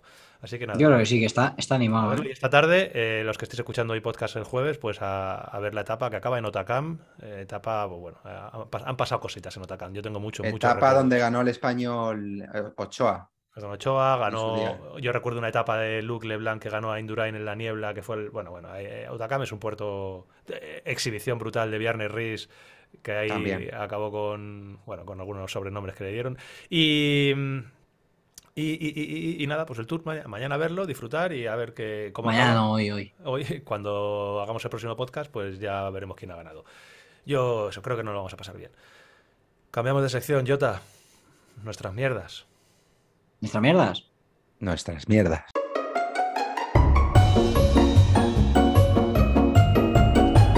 ¿Nuestras mierdas? Nuestras mierdas. Nuestras mierdas. Tenemos la sección de nuestras mierdas. Eh, como siempre sabéis que en esta sección, pues eh, contamos Poquita cosa, ¿no? lo que hemos hecho, pero esta semana hemos estado. Yo me he ido por ahí con la familia, Charlie ha estado también por ahí. O sea, hemos hecho poco, pero menos mal que tenemos al corresponsal. Tú, tú- Joder, ya te digo. Nos, tú- nos ha salvado la sección. nos has salvado la sección. Cuéntanos. Me está empezando a gustar a mí esto de nuestras mierdas. Me siento yo parte, de, parte Hombre. de- de- del equipo de nuestras mierdas. Ya, ¿eh? lo, lo lo eres, Antonio. Yo vi, yo vi un vídeo ayer, tío, vi un vídeo ayer que me puso esta de mala hostia. Estaba este, no sé dónde cojones estaba, por ahí subiendo por las montañas andaluzas. Por ahí por- a por tres- Sierra Nevada. A 3.000 metros. En el Veleta y. Y, y- y los dos, y los dos juveniles, el, el Juan y el, y el Luis, pegándose unos sprints. los dos, pero como el que está jugando a. a- digo, mírale, los dos. Hay un temilla, hay un temilla que no pone en el vídeo. Que esos sprints, esos sprints están casi a 3.000 metros, como bien has dicho. Madre mía. Y encima ya tenían cuatro horas en las patas cada uno, ojo. Y, y estaban ahí, que fue. Y, y te, y- y te has quedado que la gente no te ve, pero con la cara eh, eh, eh, eh, eh, voy a dejar la en descripción. fatiga. Sí, voy a dejar la descripción. Eh, bueno, no sé si fue Story. Lo colgaste en Stories, ¿no? En O- sí. Bueno, entonces Sí. ya posiblemente No, no, en un reel, un reel, un En un reel, pues entonces voy a dejar el, el Instagram de Antonio, que si no le seguís, evidentemente teníais que estar ya siguiéndole de hace tiempo. Y, y en el reel vais a ver pues lo que es cómo, cómo sprintan los. Además, además fue muy cachondo porque, porque yo lo grabé y ellos estaban sprintando y yo salía detrás de ellos y di- dijo, hostia, voy a grabar un sprint de esto porque es para grabarlo, macho, como arrancan los dos cabrones. Madre mía. Y entonces cuando estábamos en el car, estaba yo en la cama ahí tirado al lado de Juanpe y Luis no sé qué había ido. Ah, había ido al, al fisio, porque de los sprints se le había creado una contractura Claro. de tirar en el De la cuello, tensión. De la es que, tensión. Es que es un sprint brutal, tío. verlo. Claro, claro. Entonces estábamos, era, era sí, estábamos ahí los dos, va, y, y cojo y me acuerdo de la, de la musiquilla esta que se le pone ahora a, a los reels, que habla uno, habla el otro, este hablaba Sí. Carlos Ah, sí. de Andrés diciendo, Sí, sí. "Uy, uy, bueno, bueno, bueno, bueno. Y entonces lo, lo- lo- lo monto, le pongo la musiquilla y le digo, digo, mira, Juanpe, ¡hostia! ¡Oh, qué guapo, qué guapo! Y le digo, y le digo, ¿los cuelgo? ¿Qué dice? Joder, claro, claro. Digo, bueno, espera a Luis que venga, no sea que luego no le hagan ni puta gracia. Y viene Luis y digo, joder, qué guapo, qué guapo. Y digo, ¿qué hago? ¿Lo cuelgo? Y dice, "Oh, sí, sí, cuélgalo, cuélgalo. Y Juanpe me decía, etiquétame, etiquétame. A ver, a mí me para, tiene. los que, para los que no conozcan, para los que no lo sepan, eh, eh, Juanpe, eh, el, el- el que este año ha estado 10 días de- de- de líder del Giro y ha ganado el mayor blanco el mejor joven, nosotros le llamamos el niño Batio. El niño bate. Por. El niño Batio porque él lo ha arreglado con Batio. Él hay que ir más rápido, le mete 10 vatios más y no hay ningún problema. Y ayer, y ahora contaremos que me estabais diciendo, ayer hubo un momento que hubo un, un compañero de Luis de Euskaltel, un chaval joven, Xavier, que no habla, pero cuando habla sienta cátedra. O sea, es un tío súper callado, prudente, pero cuando habla dices, cago en Dios, te arranca de golpe y te deja sentar a culo. El Juanpe hizo una de las suyas y dice muy así, muy natural, dice, bueno, creo que ahora entiendo por qué le llamáis el niño Batio.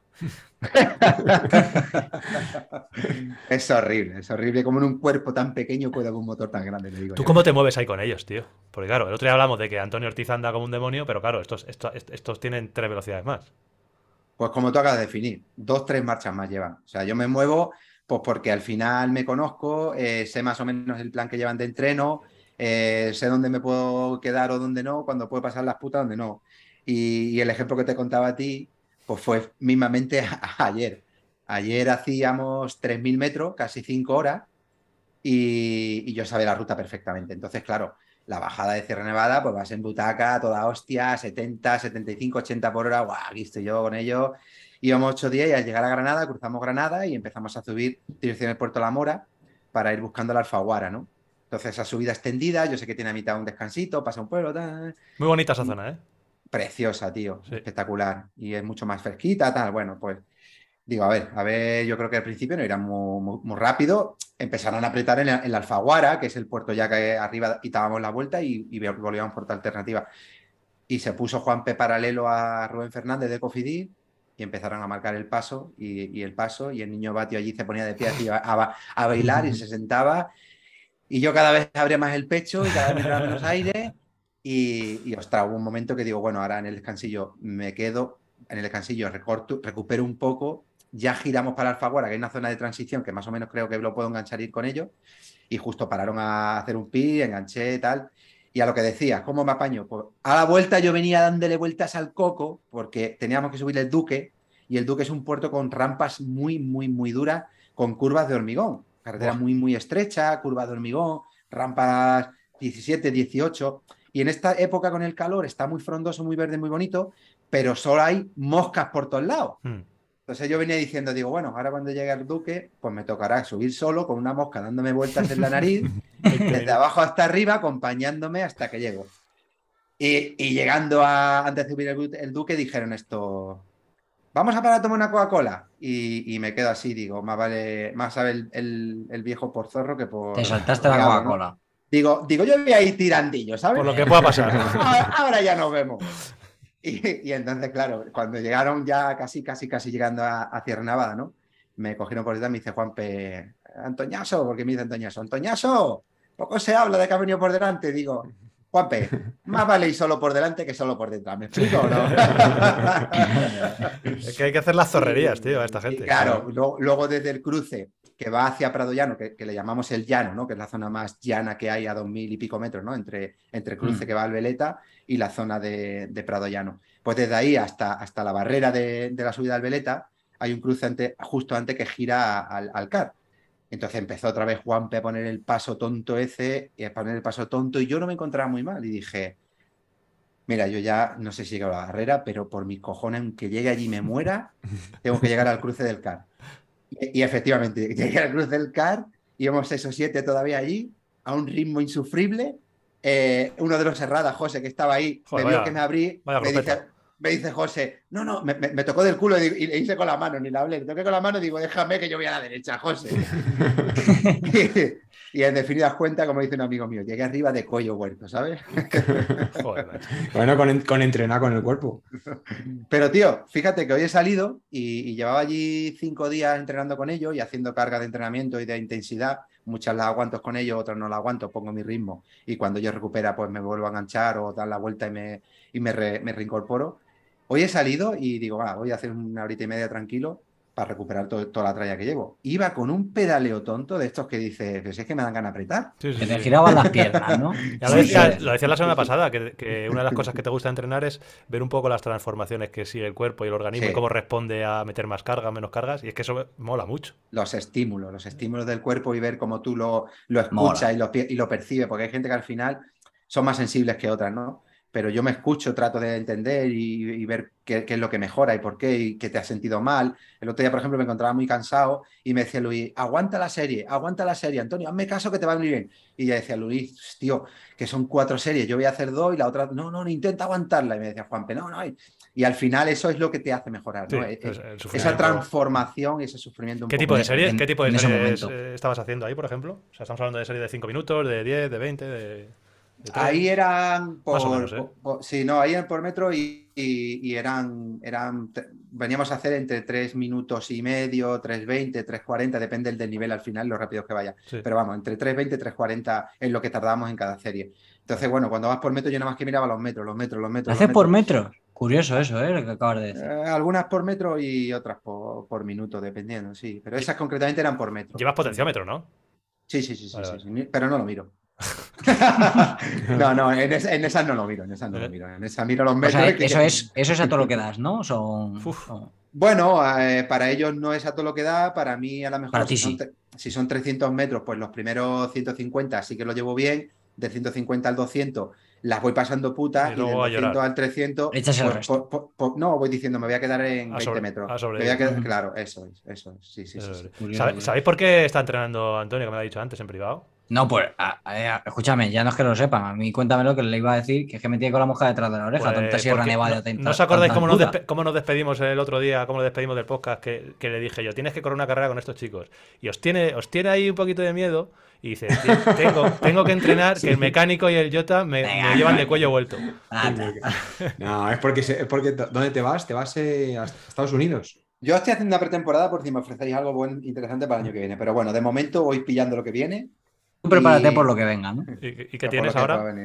Pues mira, eh, a corto plazo aquí en España tengo un compromiso con Castelli que organizan una carrera de 24 horas ahí en Chester. Ah, qué y, la verdad, y la verdad, sí, es un evento bastante que invito a la ¿En gente el, que no... en el circuito? Sí, en Ricardo Tormo, ¿no? Eso es, Qué eso bueno. es, sí. Aparte, la gente lo escucha y se echa la mano a la cabeza. Mucha gente me dice, joder, ¿pero ¿qué dice? 24 horas. Bueno, al final esto es un formato que cada uno lo puede, se puede inscribir. Ya aprovecho para decirlo aquí en el podcast para la gente que no lo conoce. Las 24 horas existen en muchos sitios, ¿no? Y en este concretamente, yo he corrido uno en Italia que también lo organiza Castel Italia o Castel Internacional, y este en el circuito de Ricardo Tormo. Pues tú puedes correr de forma individual, 24 horas, y tú te organizas tus, tus relevos, tus salidas, tus vueltas, y evidentemente, pues si quieres dormir, paras y duerme, y, y cuando pierdes vuelta, pues la tendrás Sí, que claro. recuperar y cada uno. Y luego ahí creo que son equipos de cuatro, Ah, te equipos de seis o equipos equipos de, de ocho. Entonces es muy bonito, es muy bonito porque parece que es, "Oh, es una locura 24 horas, pero al final echas cuenta en las 24 horas, si vas con un equipo de seis, tú no te tocan tantas horas. No, claro.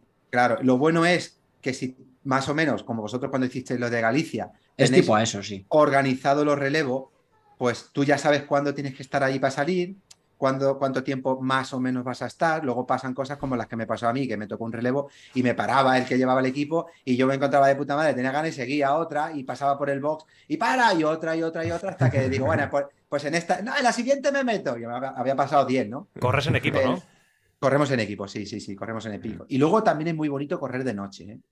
Es una sensación única. En verano, que hace tanto calor, Mm. eh, de noche, en un circuito totalmente a oscura, que al final llevas la luz de tu bici y solo Claro. ves la luz intermitente de la gente, porque Qué es obligatorio sí, sí, llevar sí. luz Es delante como- y detrás. Es como esa paz, ¿no? Sí, nosotros Exacto. tenemos un, un amigo, eh, Fer, que yo Sí. creo que si no lo ganaron, hicieron sí, sí, sí, podio lo han ganado dos veces. los Pero- Sister- Puede ser. con los Sister Bat. Pero no, creo, ¿en, ese, en, ese, ¿en esa carrera? Sí, sí, yo creo que Sí, en ese circuito. Yo sé que Sí, ellos corren que sí. otra que hay también en Cataluña y, y es de ese estilo. Ah, a lo mejor fue en Cataluña. La de Charlie. Cataluña sí que sé Puede que la han ser. ganado.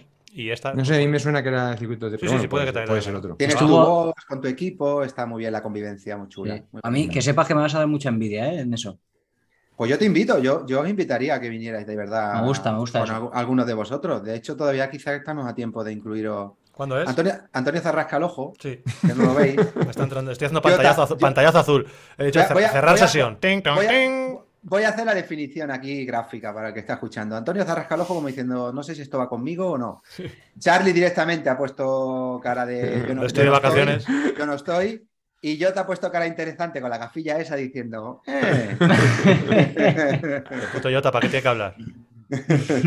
Vale, vale, ya me callo. Bueno, pues, pues, pues hago esto y ya os dejo que, que me llevo el protagonismo. Hago esto y luego realmente el objetivo no es este. El objetivo es que voy a Canadá a correr una carrera es. por etapa a- de gravel. Son cuatro días, cuatro etapas en un campamento, pues tipo Cake Epic y todas estas que se conviven en un Joder, campamento. macho. Aventuras. Pero sí, pero de gravel. Y me gustaría llegar bien. Me gustaría llegar bien porque son cuatro días y luego cuando vuelva, el mes de septiembre, tengo diferentes eventos. Y bueno, pues si vengo de allí más o menos en forma, pues lo que venga de paso lo llevaremos para adelante. Es un planazo el de. Canadá, pero yo estoy enfadado con esa carrera. ¿Por? Porque esa carrera es la culpable de que no hayamos conseguido llevarnos a Antonio Ortiz con nosotros a. Italia, a Penini. Ah, claro, es verdad.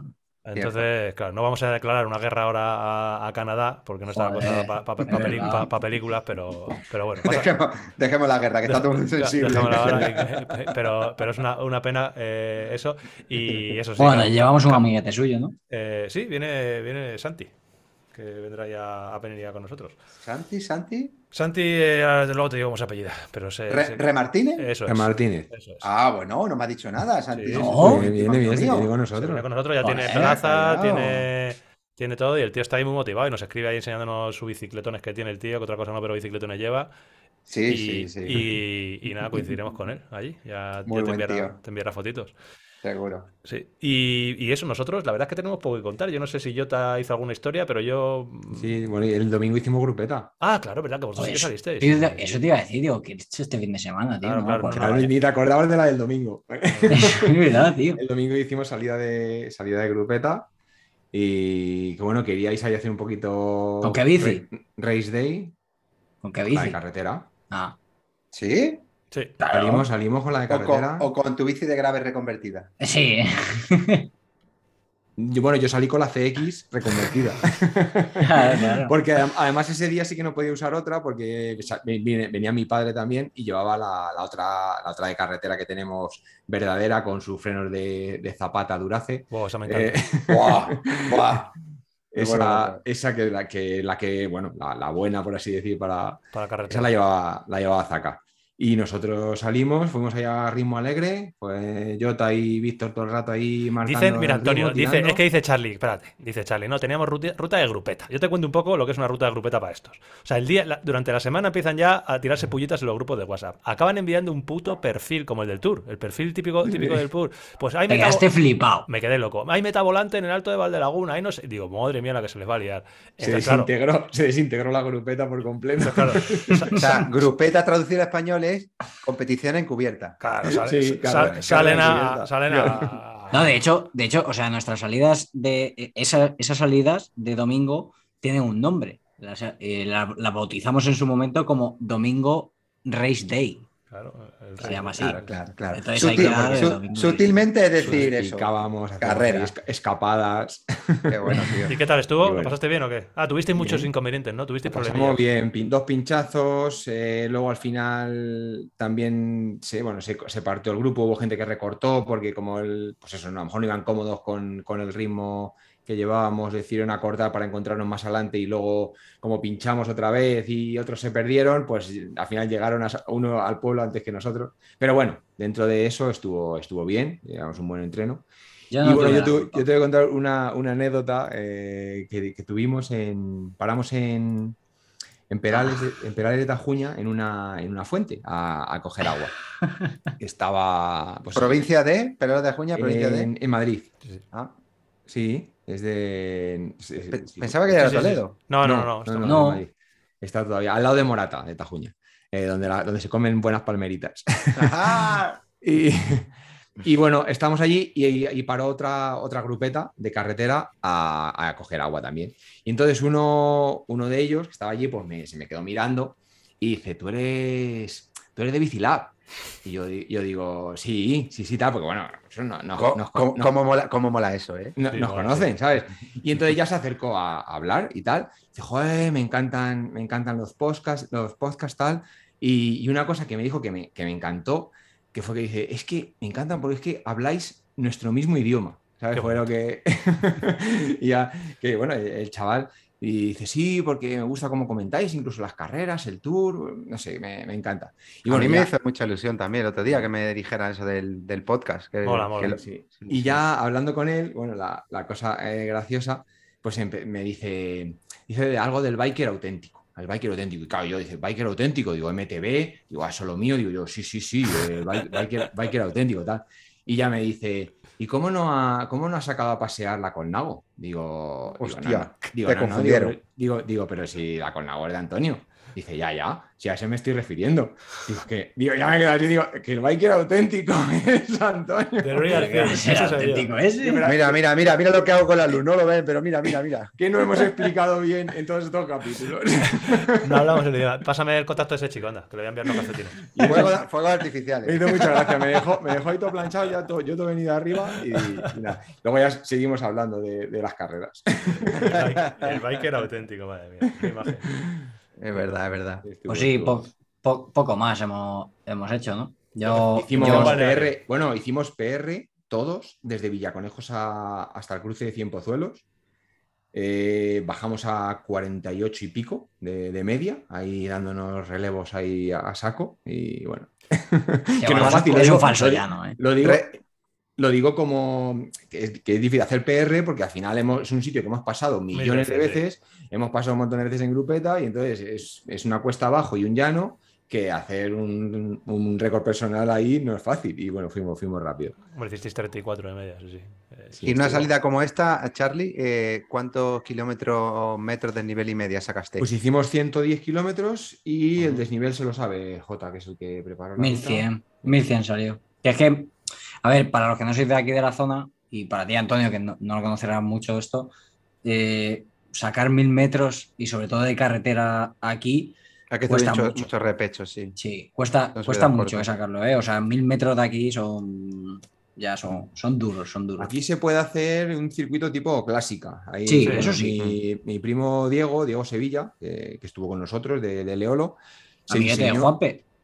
Sí, Sí, fue, compañero, fue compañero de Juan. sí, sí, sí, sí, sí, es Se verdad. diseñó un día un circuito, no sé qué iba a preparar, algo iba a preparar alguna La carrera. Strade. Y, ah, para preparar la, Stra- la Strada de Bianchi. Y se preparó aquí un circuito que era, pues eso, a base de rodar rápido y, y subidas Repe- cortas. repechos de 2-3 kilómetros. Que Es que yo creo que en esa zona de Madrid sale una carrera tipo Estrada Bianca eh, o como Sí, la nueva de Jaén, sí, ¿eh? O como la nueva Sí, de Jaén. sí, sí, sí, sí, hay una carrera Encontramos de de este rato. Y Se llama de- así, sí, de- sí. sí, Estra- sí. Estrade, no sé La, la de la Vega o algo así. Estrade de la Vega o algo así, sí.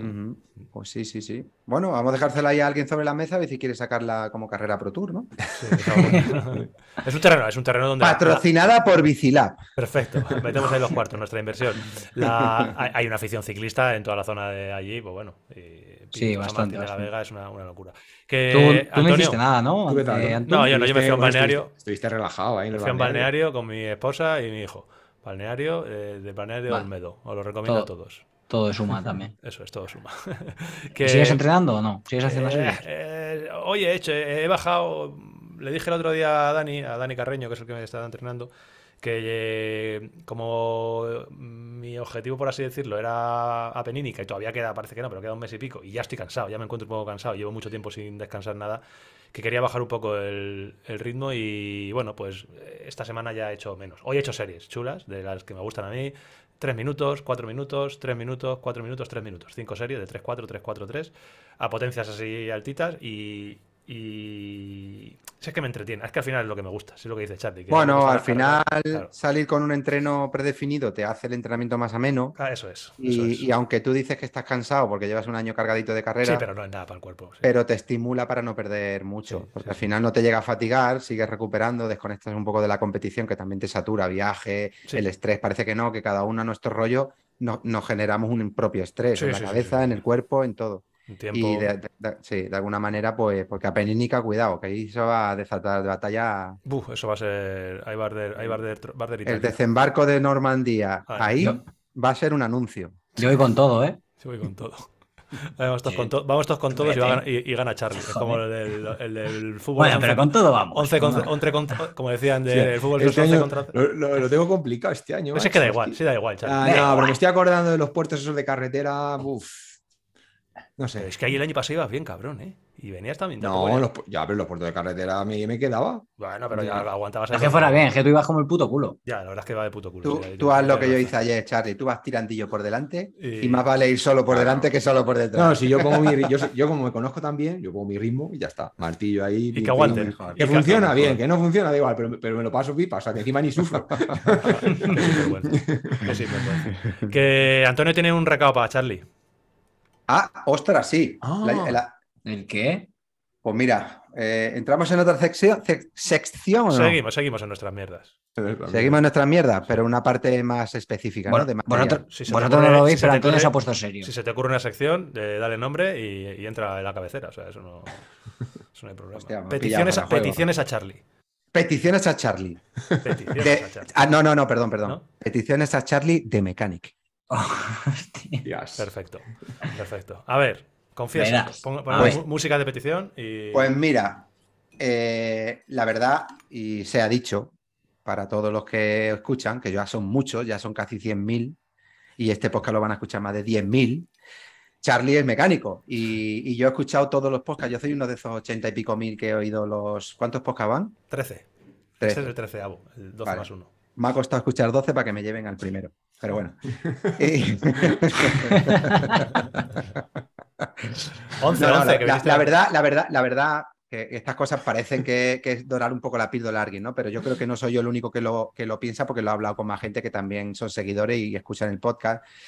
Y se ve, aparte de la pasión que tiene eh, eh, Carlos por su trabajo, o Charlie por su trabajo, controla muchísimo y explica muy bien las cosas. O sea, no es un tecnicismo eh, que nadie lo entiende, pero tampoco es un vocabulario vulgar de sentarnos a hablar de mecánica a una cerveza. Lo explica y explica el porqué de las cosas.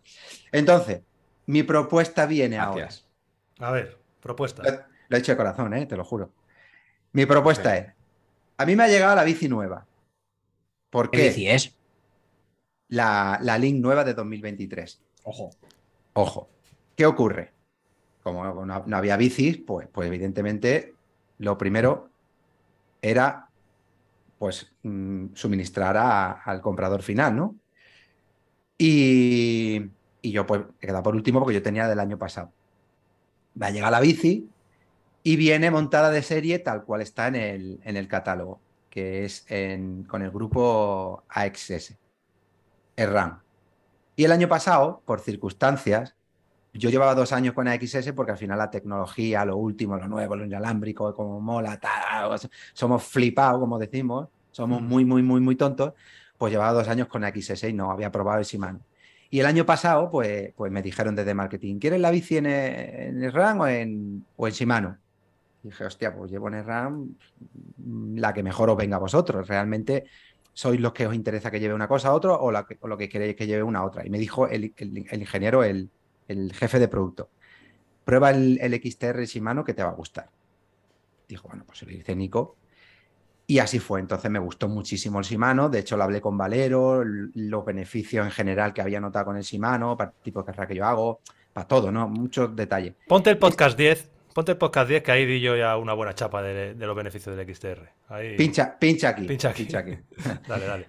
Resumo, que estoy haciendo un pesado. No, no, y no, no, no. va. Eh, me ha llegado la bici nueva, me ha llegado en XS tal cual viene de, de serie, como la que podéis comprar en, en la página, en el catálogo está tal cual, y la quiero cambiar todo a, a Shimano y poner pues todas las cosas que llevo mía personalizadas. Tus chuches. Tus chuches. La chuche, la chuche. Mis chuches. sea, Entonces, un- la petición es que yo envíe mi bici y todas mis chuches y que Charlie me monte mi bici con toda la delicadeza y esos guantes negros de látex que se Qué pone. guapo. Es- Para eh, va a ser un honor para mí, de, verdad. y- y- y- y ahora como en la boda, necesito el sí quiero.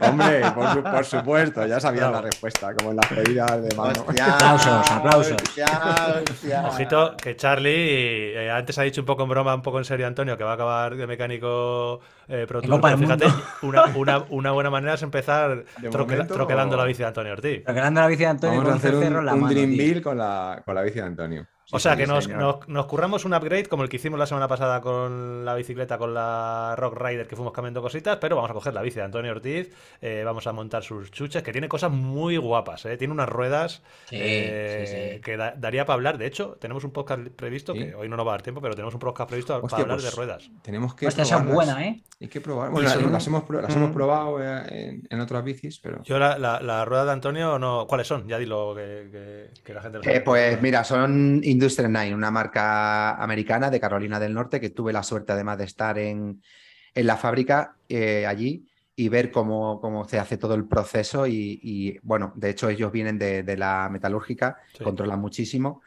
Y, y si yo ya me había enamorado antes de estar allí de, la- de las ruedas por, por el rendimiento que tenían, realmente cuando llegué y vi la pasión que tenía el propio dueño con la empresa y con todo el material, el proceso, el cuidado de todos los detalles. claro.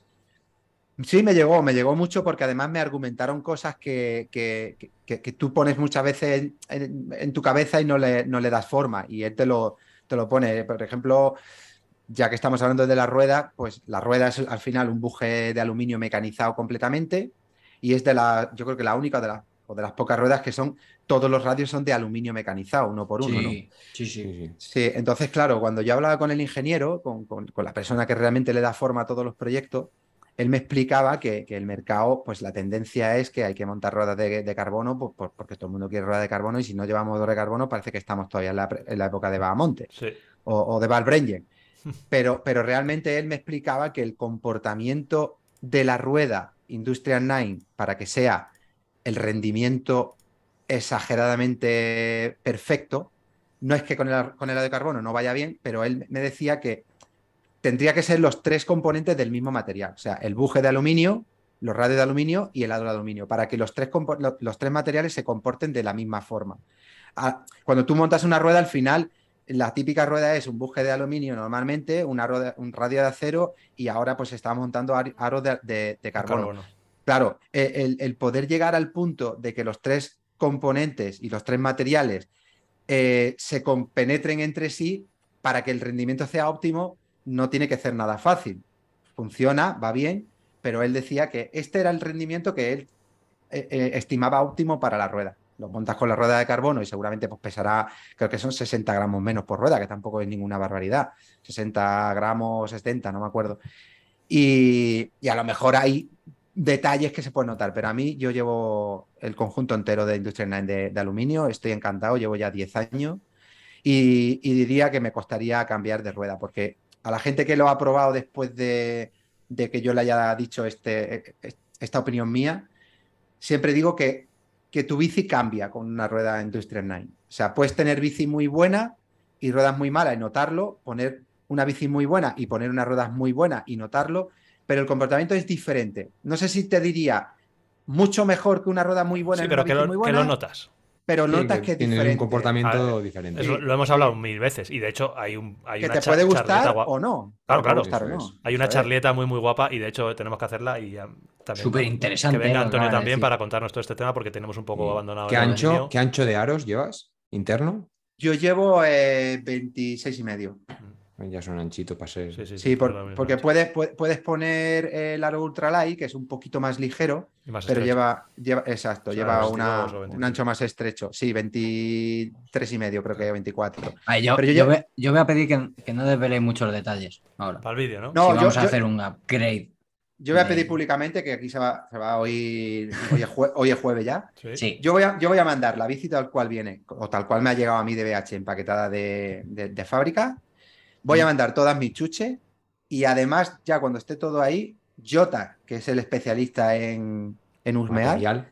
en material, si hay algo que él me recomienda que le pueda mejorar, cambiar o poner sobre la mesa para poner, también lo acepto.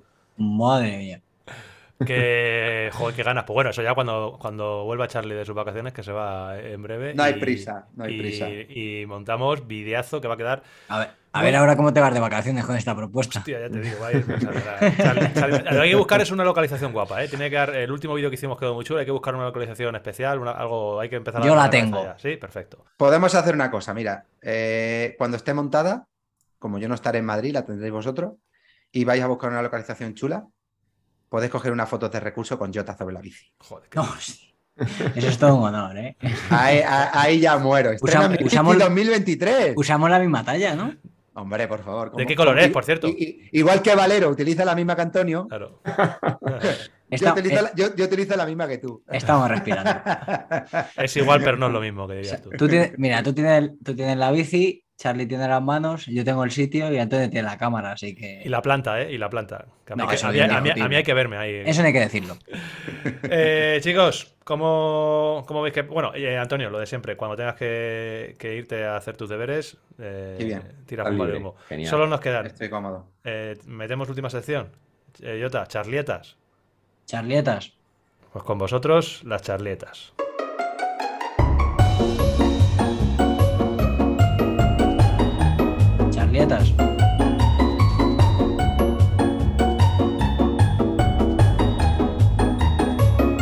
Con vosotros, las charletas.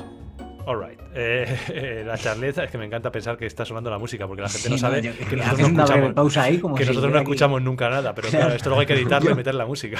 Yo encajo en la charleta, ¿no? Claro, imaginaos. Sí, sí, claro. Sí, sí, claro. Sí, además vas a aportar más que, más que, yo, sobre todo. Sí, no, pues hoy llevaba mucho tiempo. Sí, ¿eh? no, no, porque, porque el tema de hoy. Sí, el tema de hoy, hoy vienes muy bien, Antonio. A ver, hoy no vamos a Ojo, me, siento, me, siento, un poco mal porque parece que llevo mucho protagonismo durante el no, No, no, no, no. Tampoco me mola, tío. No, no, tienes el protagonismo que te toca. Vamos a poner un, no te preocupes. un contador de, de segundo de hablar y yo creo que no ganas. Yo creo que me lo llevo yo. O sea, lo típico como lo- la partida de ajedrez que tienen un reloj para pulsar cada vez que alguien juega, plac, plac, plac. Y no, no te lo, no te lo llevas. Que mm, vamos a hablar de eh, tema de actualidad, la calor. ¿Cómo combatimos el calor? ¿Cómo combatimos el calor? ¿Cómo podemos salir a montar en bici con este calor, con estas olas de calor? Lo que complica entrenar, lo que complica ya no entrenar, sino salir a dar una vuelta y cómo te llega a limitar, tanto a la hora de, de psicológicamente salir como de rendimiento, que es un factor bastante, bastante limitante. Sí. Eh, ¿Cómo lo lleváis vosotros? Bueno, Este, este tema es muy bueno, ¿eh? Yo mal. sí. Yo fatal. Yo fatal, fatal. Es que no estoy, yo llevo cansado de un mes, creo, llevo cansado. No tengo fuerzas para, para madrugar por la mañana, a mediodía no se puede salir. No se puede por, salir, la, por, la, por la tarde ya no son horas, así que no, no levanto cabeza, Yo- macho. Llevo un mes y lo... Es que es muy Es difícil. difícil, ¿eh? Es difícil. Para... Yo, so- yo soy andaluz y lo llevo fatal. Si os vale de algo, Sí, a- a- sí. allí tienes que tener calor bueno también, ¿no? sí, de hecho por eso me voy a Sierra Nevada en estas fechas cada vez que puedo, aunque sean cuatro o cinco días, porque al final te subes allí, estás por encima de 2000 metros y ¿Qué por la tarde, tienes por allí? Pues mira, 20 y poco de media diario y por la tarde empieza a bajar, ya te tienes que poner una sudadera porque a partir de las 8 ya Sí. refresca y por la noche hay muchas noches que duermes tapadito, pero bien Joder, tapadito, ¿eh? Estás cayendo, estás, gustito, estás ¿eh? cayendo muy mal a la audiencia ahora, eh, que lo sepas. Sí. Sí. Bueno, eso es, es, un, es un método de, de combate. De aislamiento. de lucha Sí, con- no, mira, hablando de, hablando de métodos y que consejos. puede- claro, el, que, el que pueda y, y le venga bien, pues joder. Yo- yo es un consejo-. Coger altura. Sí, yo es un claro. consejo porque al final vivo, eh, bueno, como mucha gente sabe, vivo en Ojén, ahí cerca de Marbella, en la Costa del Sol, y en estas fechas hace muchísimo calor, como estás diciendo, lo llevo muy mal, y todo esto del calor y la fecha se suma a que es un sitio de muchísimo turismo, con lo cual a mí realmente me agobia esta fecha estar aquí, porque todo es mucha Masificado, gente, ¿no? Más mucho coches. estrés, mucho masificado, eh, a la hora de montar en bici que ya vas jodido con el calor, eh, se, se multiplica el tráfico eh, para todo, entonces es como un modo de aislamiento. Escaparte. Y encima buena Eso temperatura, es, pues mira. es. Eh, por ejemplo, una de las cosas más importantes pues es el horario. En qué horario se sale y qué horarios tiene para salir a montar en bicicleta con las olas de calor. Básicamente hay dos ventanas, o muy pronto o muy tarde. Yo creo que, Fundamental. que no hay más. Entonces, bueno, yo personalmente no sé vosotros, cuento un poco mi caso y luego ya contéis vosotros. A mí me gustaría poder salir muy pronto, pero entre semana no puedo porque, bueno, por motivos familiares yo tengo que llevar a mi hijo a, a lo que sea, o al cole, o a la guardia, o a, o a algún campamento de estos que hay en verano ahora, con lo cual tengo que estar a las 9, 9 y pico de la mañana, tengo que estar con él. No puedo salir antes porque, claro, a las 8 ya tengo que estar con él y no voy a salir a las 5 de la mañana, es complicado. Eh, y luego tengo que salir o a las 9 y media, que ya empieza a apretar. Que ya, no, que ya se te ha echado el calor Claro, encima, el ¿no? encima. A la, a la hora. Y luego la otra opción es salir pues por la tarde noche. Si hago mountain bike no tengo mayor problema. Si por lo que sea tengo que coger la bicicleta de carretera, pues claro, ya te da más cosa, ya no la, no la coges. Entonces eso, eh, yo por la mañana lo tengo complicado y por la tarde también. Con lo cual, pues me suelo jorobar y salir a las nueve y media y sufrir mucho, mucho calor. Y lo paso mal. Nueve y media de la mañana. Bueno, pues decimos entre los cuatro unos tips para ese horario tuyo primero que te obliga por tus circunstancias personales a salir. Por favor. Y- Venga, ¿quién empieza? Charlie, que tú eres un tío metódico. Eh, bueno, la, la hidratación, lo primero. eh, siempre ir con, con, la, can- con agua, agua suficiente. Si podemos llevarla fresca, mejor. Eh, pues lo- el típico truco de, de echar cubitos de hielo o congelar medio bidón y para que dure un poquito más. Tío, ¿no te imaginas lo Y que luego hecho de- planif- eso, planificar el- los puntos de dónde hay fuentes. Es Sí, importante también saber, porque si no, podemos pasar mal. Que lo que echo de menos es la, la mochila en carretera. Pues claro, ahí ya me da, me da- me da cosa llevar mochila en carretera porque eso sí que no lo lleva nadie. Pero-. Claro, pero la no mochila en carretera, tío, cuando yo la congelo, como la congelo hasta la mitad, tengo agua fría todo el rato.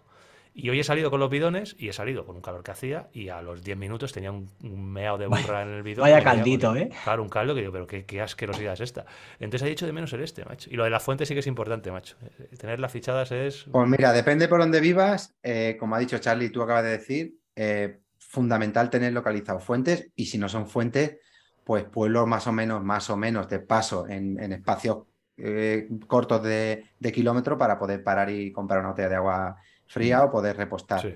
Luego, si hay alternativas de carreteras donde hay un poco más sombra o menos sombras, pues coger la alternativa de carteras que haya más sombra. En algún sitio incluso hay alternativas de, de- de zonas que van pe- pegadas a los ríos, que parece que no, pero también baja muchísimo la sensación térmica. El, el tráfico nota, también sí. se nota. Es una carretera con El mucho tráfico, tráfico. también, también da por lo menos más sensación de. de- Elegir bien la ruta mm, puede ser también un punto muy a tener en cuenta.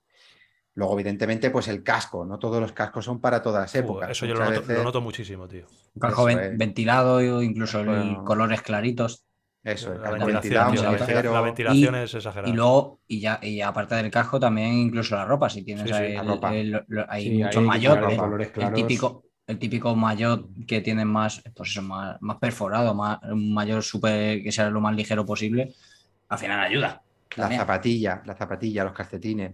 La Eso es zapatilla no, no. Sean otra, finitos. otra cosa que me pasa con la zapatilla, bueno, a mí y a todo el mundo, como los pies se hinchan, claro, tienes Claro. que tener controlado el tema de la boa, cerrar, el cierre de la a zapatilla. me, contar- pasó, me pasó te eso el día, de, el día de Mijares y Serranillos. Sí. Acabé la bajada última de Mijares con dolor de pie, Es de que- toda la planta, el empeine, Sí, de sí. yo era del calor. Se pasa muy eh, mal, ¿eh? Normalmente yo no tengo problemas en los pies y Yo la- a- acabé Yo, fatal. yo en, yo en la fuente que paramos ahí a, a refrescarnos y echarnos agua, lo primero que hice fue mojarme los pies. Sí, sí, es que se nota un. Una cosa, una cosa que han preguntado en el vídeo de YouTube, hablando del, del día que hicimos los puertos abulenses. Ay, Al final, al final del vídeo, y además estaba relacionado contigo. Al final del vídeo sale Jota y está ahí hablando y sale deshinchando el neumático. Sale Ah. deshinchando el neumático delantero. Eh, y, y bueno, pues tampoco relacionado con esto, con el calor. Y la gente preguntaba que por, ¿por qué Jota deshincha el neumático? ¿Por qué lo está deshinchando? No sé Sí, qué. no, lo está deshinchando no antes, de, eso es, antes de meter la bicicleta para volver. Sí, sí, no. O sea, me acaba de bajar de la bici, no, no me había quitado nada de la ropa ni, ni nada. Acababa de, de terminar de, de parar.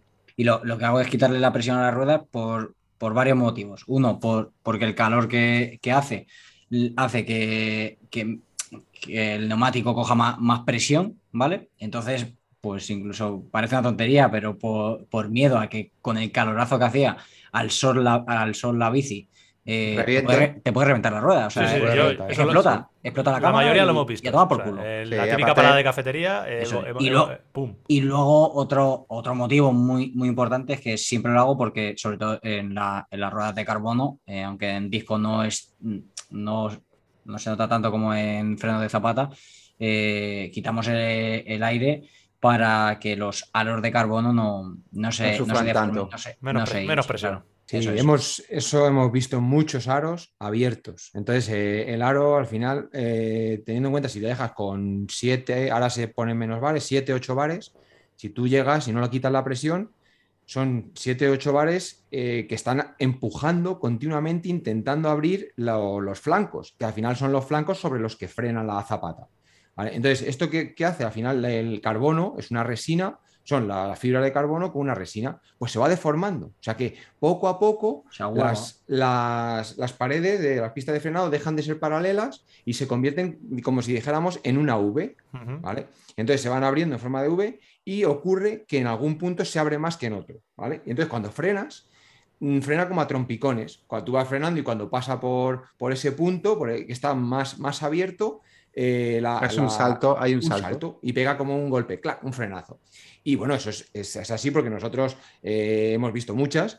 Eh, cuando están dentro de los dos años, lo normal es que el fabricante te lo, te lo cambie en garantía. Cuando ya se han pasado los dos años, pues ya te ofrece un cambio de aro.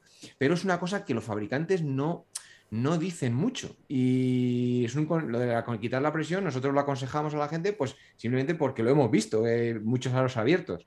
Pero no, no, no, es, no lo pone en, la- en el manual de instrucciones del, del fabricante. Eso es, y como, y como decimos en, lo- en los discos se sufre, se sufre menos porque el- pues eso, la- no hay roce de la zapata en la pista de frenado, no tiene...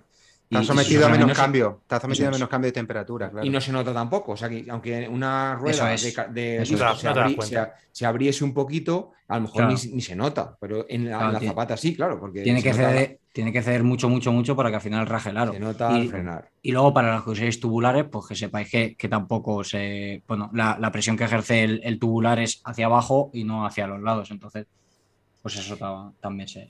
Hemos tenido un caso hoy, eh, generalmente eso no es peligroso, porque eso, bueno, pues tú lo notas al frenar y bueno, pues te das cuenta, oye, ¿qué le pasa a mis ruedas? Eh, hay veces que vienen con el aro muy abierto. Hemos tenido un caso hoy increíble. O sea que Sí. yo no, no me podía imaginar que eso le pudiese pasar a una rueda de carbono de, de carretera. Yo me he quedado flipado, ¿eh? se le ha, se le ha desintegrado en marcha. Y es que, le, le- vamos, que me creo al cliente, él dice que él no ha pillado ninguna, ninguna alcantarilla ni nada. Entonces, eh, lo que le ha pasado ha sido que el, que el aro, en algún momento la fibra de carbono ha fallado.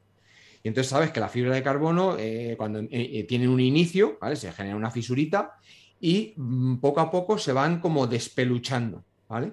Entonces, claro, él al girar, el, el aro de carbono pues va flexando. Cada vez que, cada vez que pisa el Sí. asfalto, flexa, flexa, flexa. Hay una tolerancia, claro. Eso es. Entonces él dice que, que iba normal, normal, rápido, uh, y ha empezado a oír como, un- como si estuviese pisando hojas secas.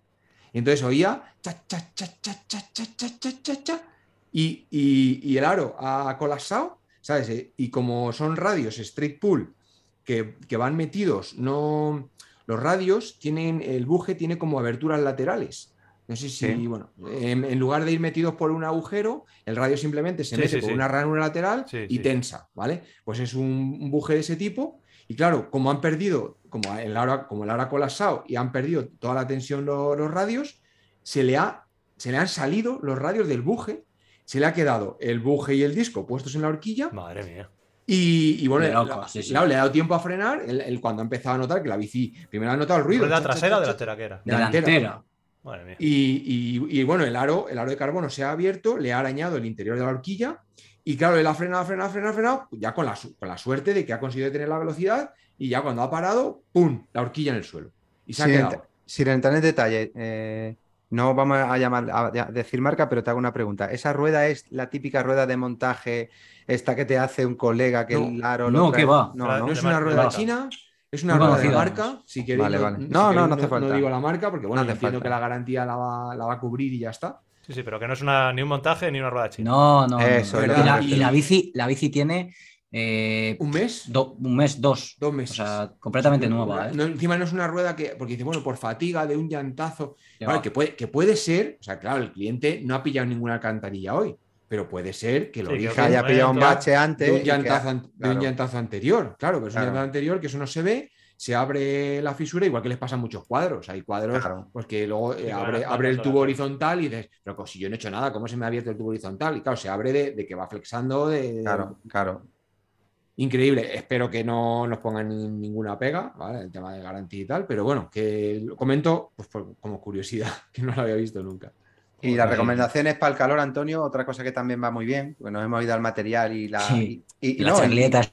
No, no, el no, al final también son consecuencias del calor sobre, Sí, sobre, sí, sí. sobre el material, pero eh, sobre la persona. Eh, Antonio decía, no voy con el, con la mochila de hidratación porque, pues, joder, porque en carretera parece que voy a ir un poco. Sí.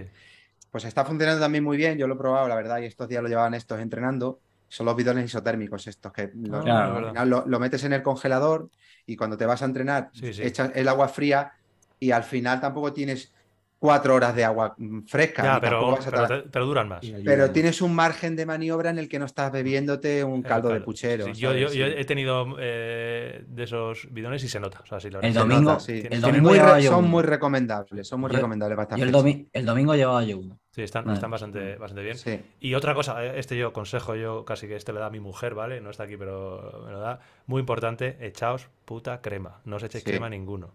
Hay Sí. que echarse crema, aunque estéis morenos. Charlie está muy moreno y cada vez que le digo échate crema me dice, no, que estoy moreno, da igual, hay que echarse crema. Échense crema, que nos Yo quedamos. creo que un día que te, y- y yo la un día piel que te, echa- que te echaste crema O sea, y, nos, y- y y nos cayó yo, una hecatombe de Ya, agua. yo es que estoy obsesionado con la crema y con la piel, entonces me echo Nos crema echamos hasta... crema todos y nos llovió. nos- Lleva, ra- lleva razón, ¿eh? yo llevo 30 años y, y muchos, muchas, muchas horas expuestos al sol y crema. me he dado cuenta de lo que dice Antonio hace poco y, y la mayoría de las veces malísimo el sol. Es muy malo. Sí, Es peligroso y hay que... peli- Y Mm. ya mira, ya casi para, para acabar y poniéndonos un poquito serios, que la verdad es que estoy tremendamente triste y ahora no estoy de broma, estoy tremendamente triste con el tema de los incendios. O sea, es eh, una situación macho. que es- se te revuelve el estómago, se me ponen los pelos de punta de verdad y ahora mismo tengo los pelos de punta. Estamos, estamos, yo creo que en uno de los peores años. ¿eh? Este, esta mañana yo iba, eh, todos tenemos la situación porque hay incendios en todos los sitios, que todos lo hemos vivido. Yo esta mañana cuando estaba entrenando estaba viendo en, en la zona del Escorial esa columna de humo, una columna de humo que lleva desde ayer y lleva desde ayer y entonces en mi cabeza lo único que hay es las rutas que yo he hecho por ahí con la bici, las veces que he pasado haciendo senderismo y ver que ahora está quemándose y se me revuelve todo y no sabes nunca qué hacer para solucionar esto, si esto se, como dicen que los incendios se apagan en invierno, pues que realmente hay que tener un, una- un sistema de prevención mayor. No, no, no lo sé. O sea, tampoco creo que sea cuestión de buscar quién tiene la culpa. Yo sobre este tema Buah, es que me duele- vuelvo un alma, poco inconsciente, porque aparte de lo que me afecta, como tú has dicho, ¿no? Al final te, te entristece tanto ver cómo la naturaleza arde de una forma descontrolada Sí, sí, sí. y la impotencia que te genera, ¿no? Entonces, yo aquí lo único que, que puedo reivindicar es que la, que la gente que, que está en prevención tenga más medios, porque Sí. al final eh, los incendios han existi- han existido toda la vida y por el modo de vida que llevamos hoy en día no es como antes. Antes eh, la gente vivía más en el campo, eh, había mucho más animales, la gente Sí, claro. trabajaba en el campo, entonces todo esto de alguna manera también preveía mucho más incendio, porque se actuaba antes y estaba el campo más limpio. Sí. Entonces ahora, a no haber animales en el campo o ganado de mm, suelto y tanta gente trabajando, pues todo, Sí, todo se- entonces, ¿qué, qué- qué- qué es lo que pido ante esta situación? Pues que esa gente que se está dejando la piel por la vida, ¿eh? Y la que- vida. y la vida, y la vida, la piel y la vida, que tengan más medios, porque es que es la única manera que pueden tener ellos de frenar un poco esta catástrofe que se está produciendo, que es que Es una catástrofe, es una catástrofe. sí.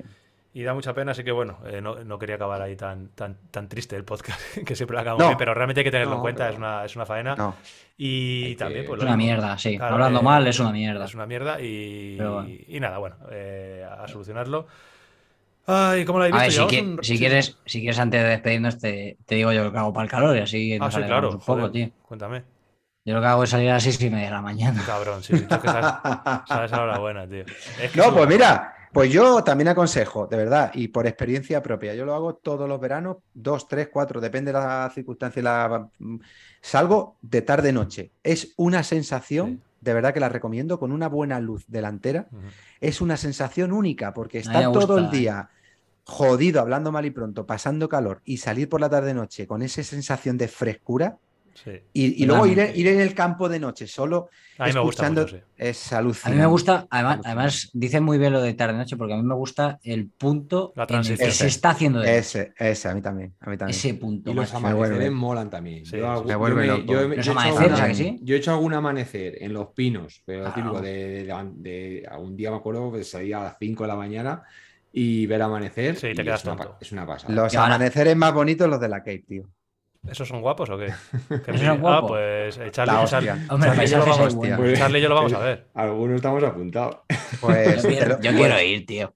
Pues escucha, de verdad, vais a flipar. Yo, una de las cosas que me impactaron más de la Cape fueron los amaneceres y las salidas tan temprano Claro. que estás viendo cómo está empezando a levantar el sol y ese contraste de luces, de colores, de montaña, de polvo, de tal. Habréis visto alguna foto. De hecho, tú Sí, habrás sí, hecho sí. fotos Claro, muy buenas. sí, sí. Yo- de esta ce- la- la situación. foto- las fotos que hacemos en la Keep son brutales por lo que tú dices, por el amanecer, porque la luz que entra con el polvo de los ciclistas que generan en el este y, y- y la, y la cómo, cómo contornea a los ciclistas el sol es espectacular, es un espectáculo. Eso tiene que ser Pues, alucinante, tío. pues Esa ese, nube- ese- esa ese es, el, de- ese es el polvo. amanecer más bonito que vais a pasar Antonio y Charlie como pareja. Yo me pongo romántico, ¿eh? Yo como vaya con Charlie, Nos enamoramos yo más. te, yo te abrazo, ¿eh? Nos enamoramos más.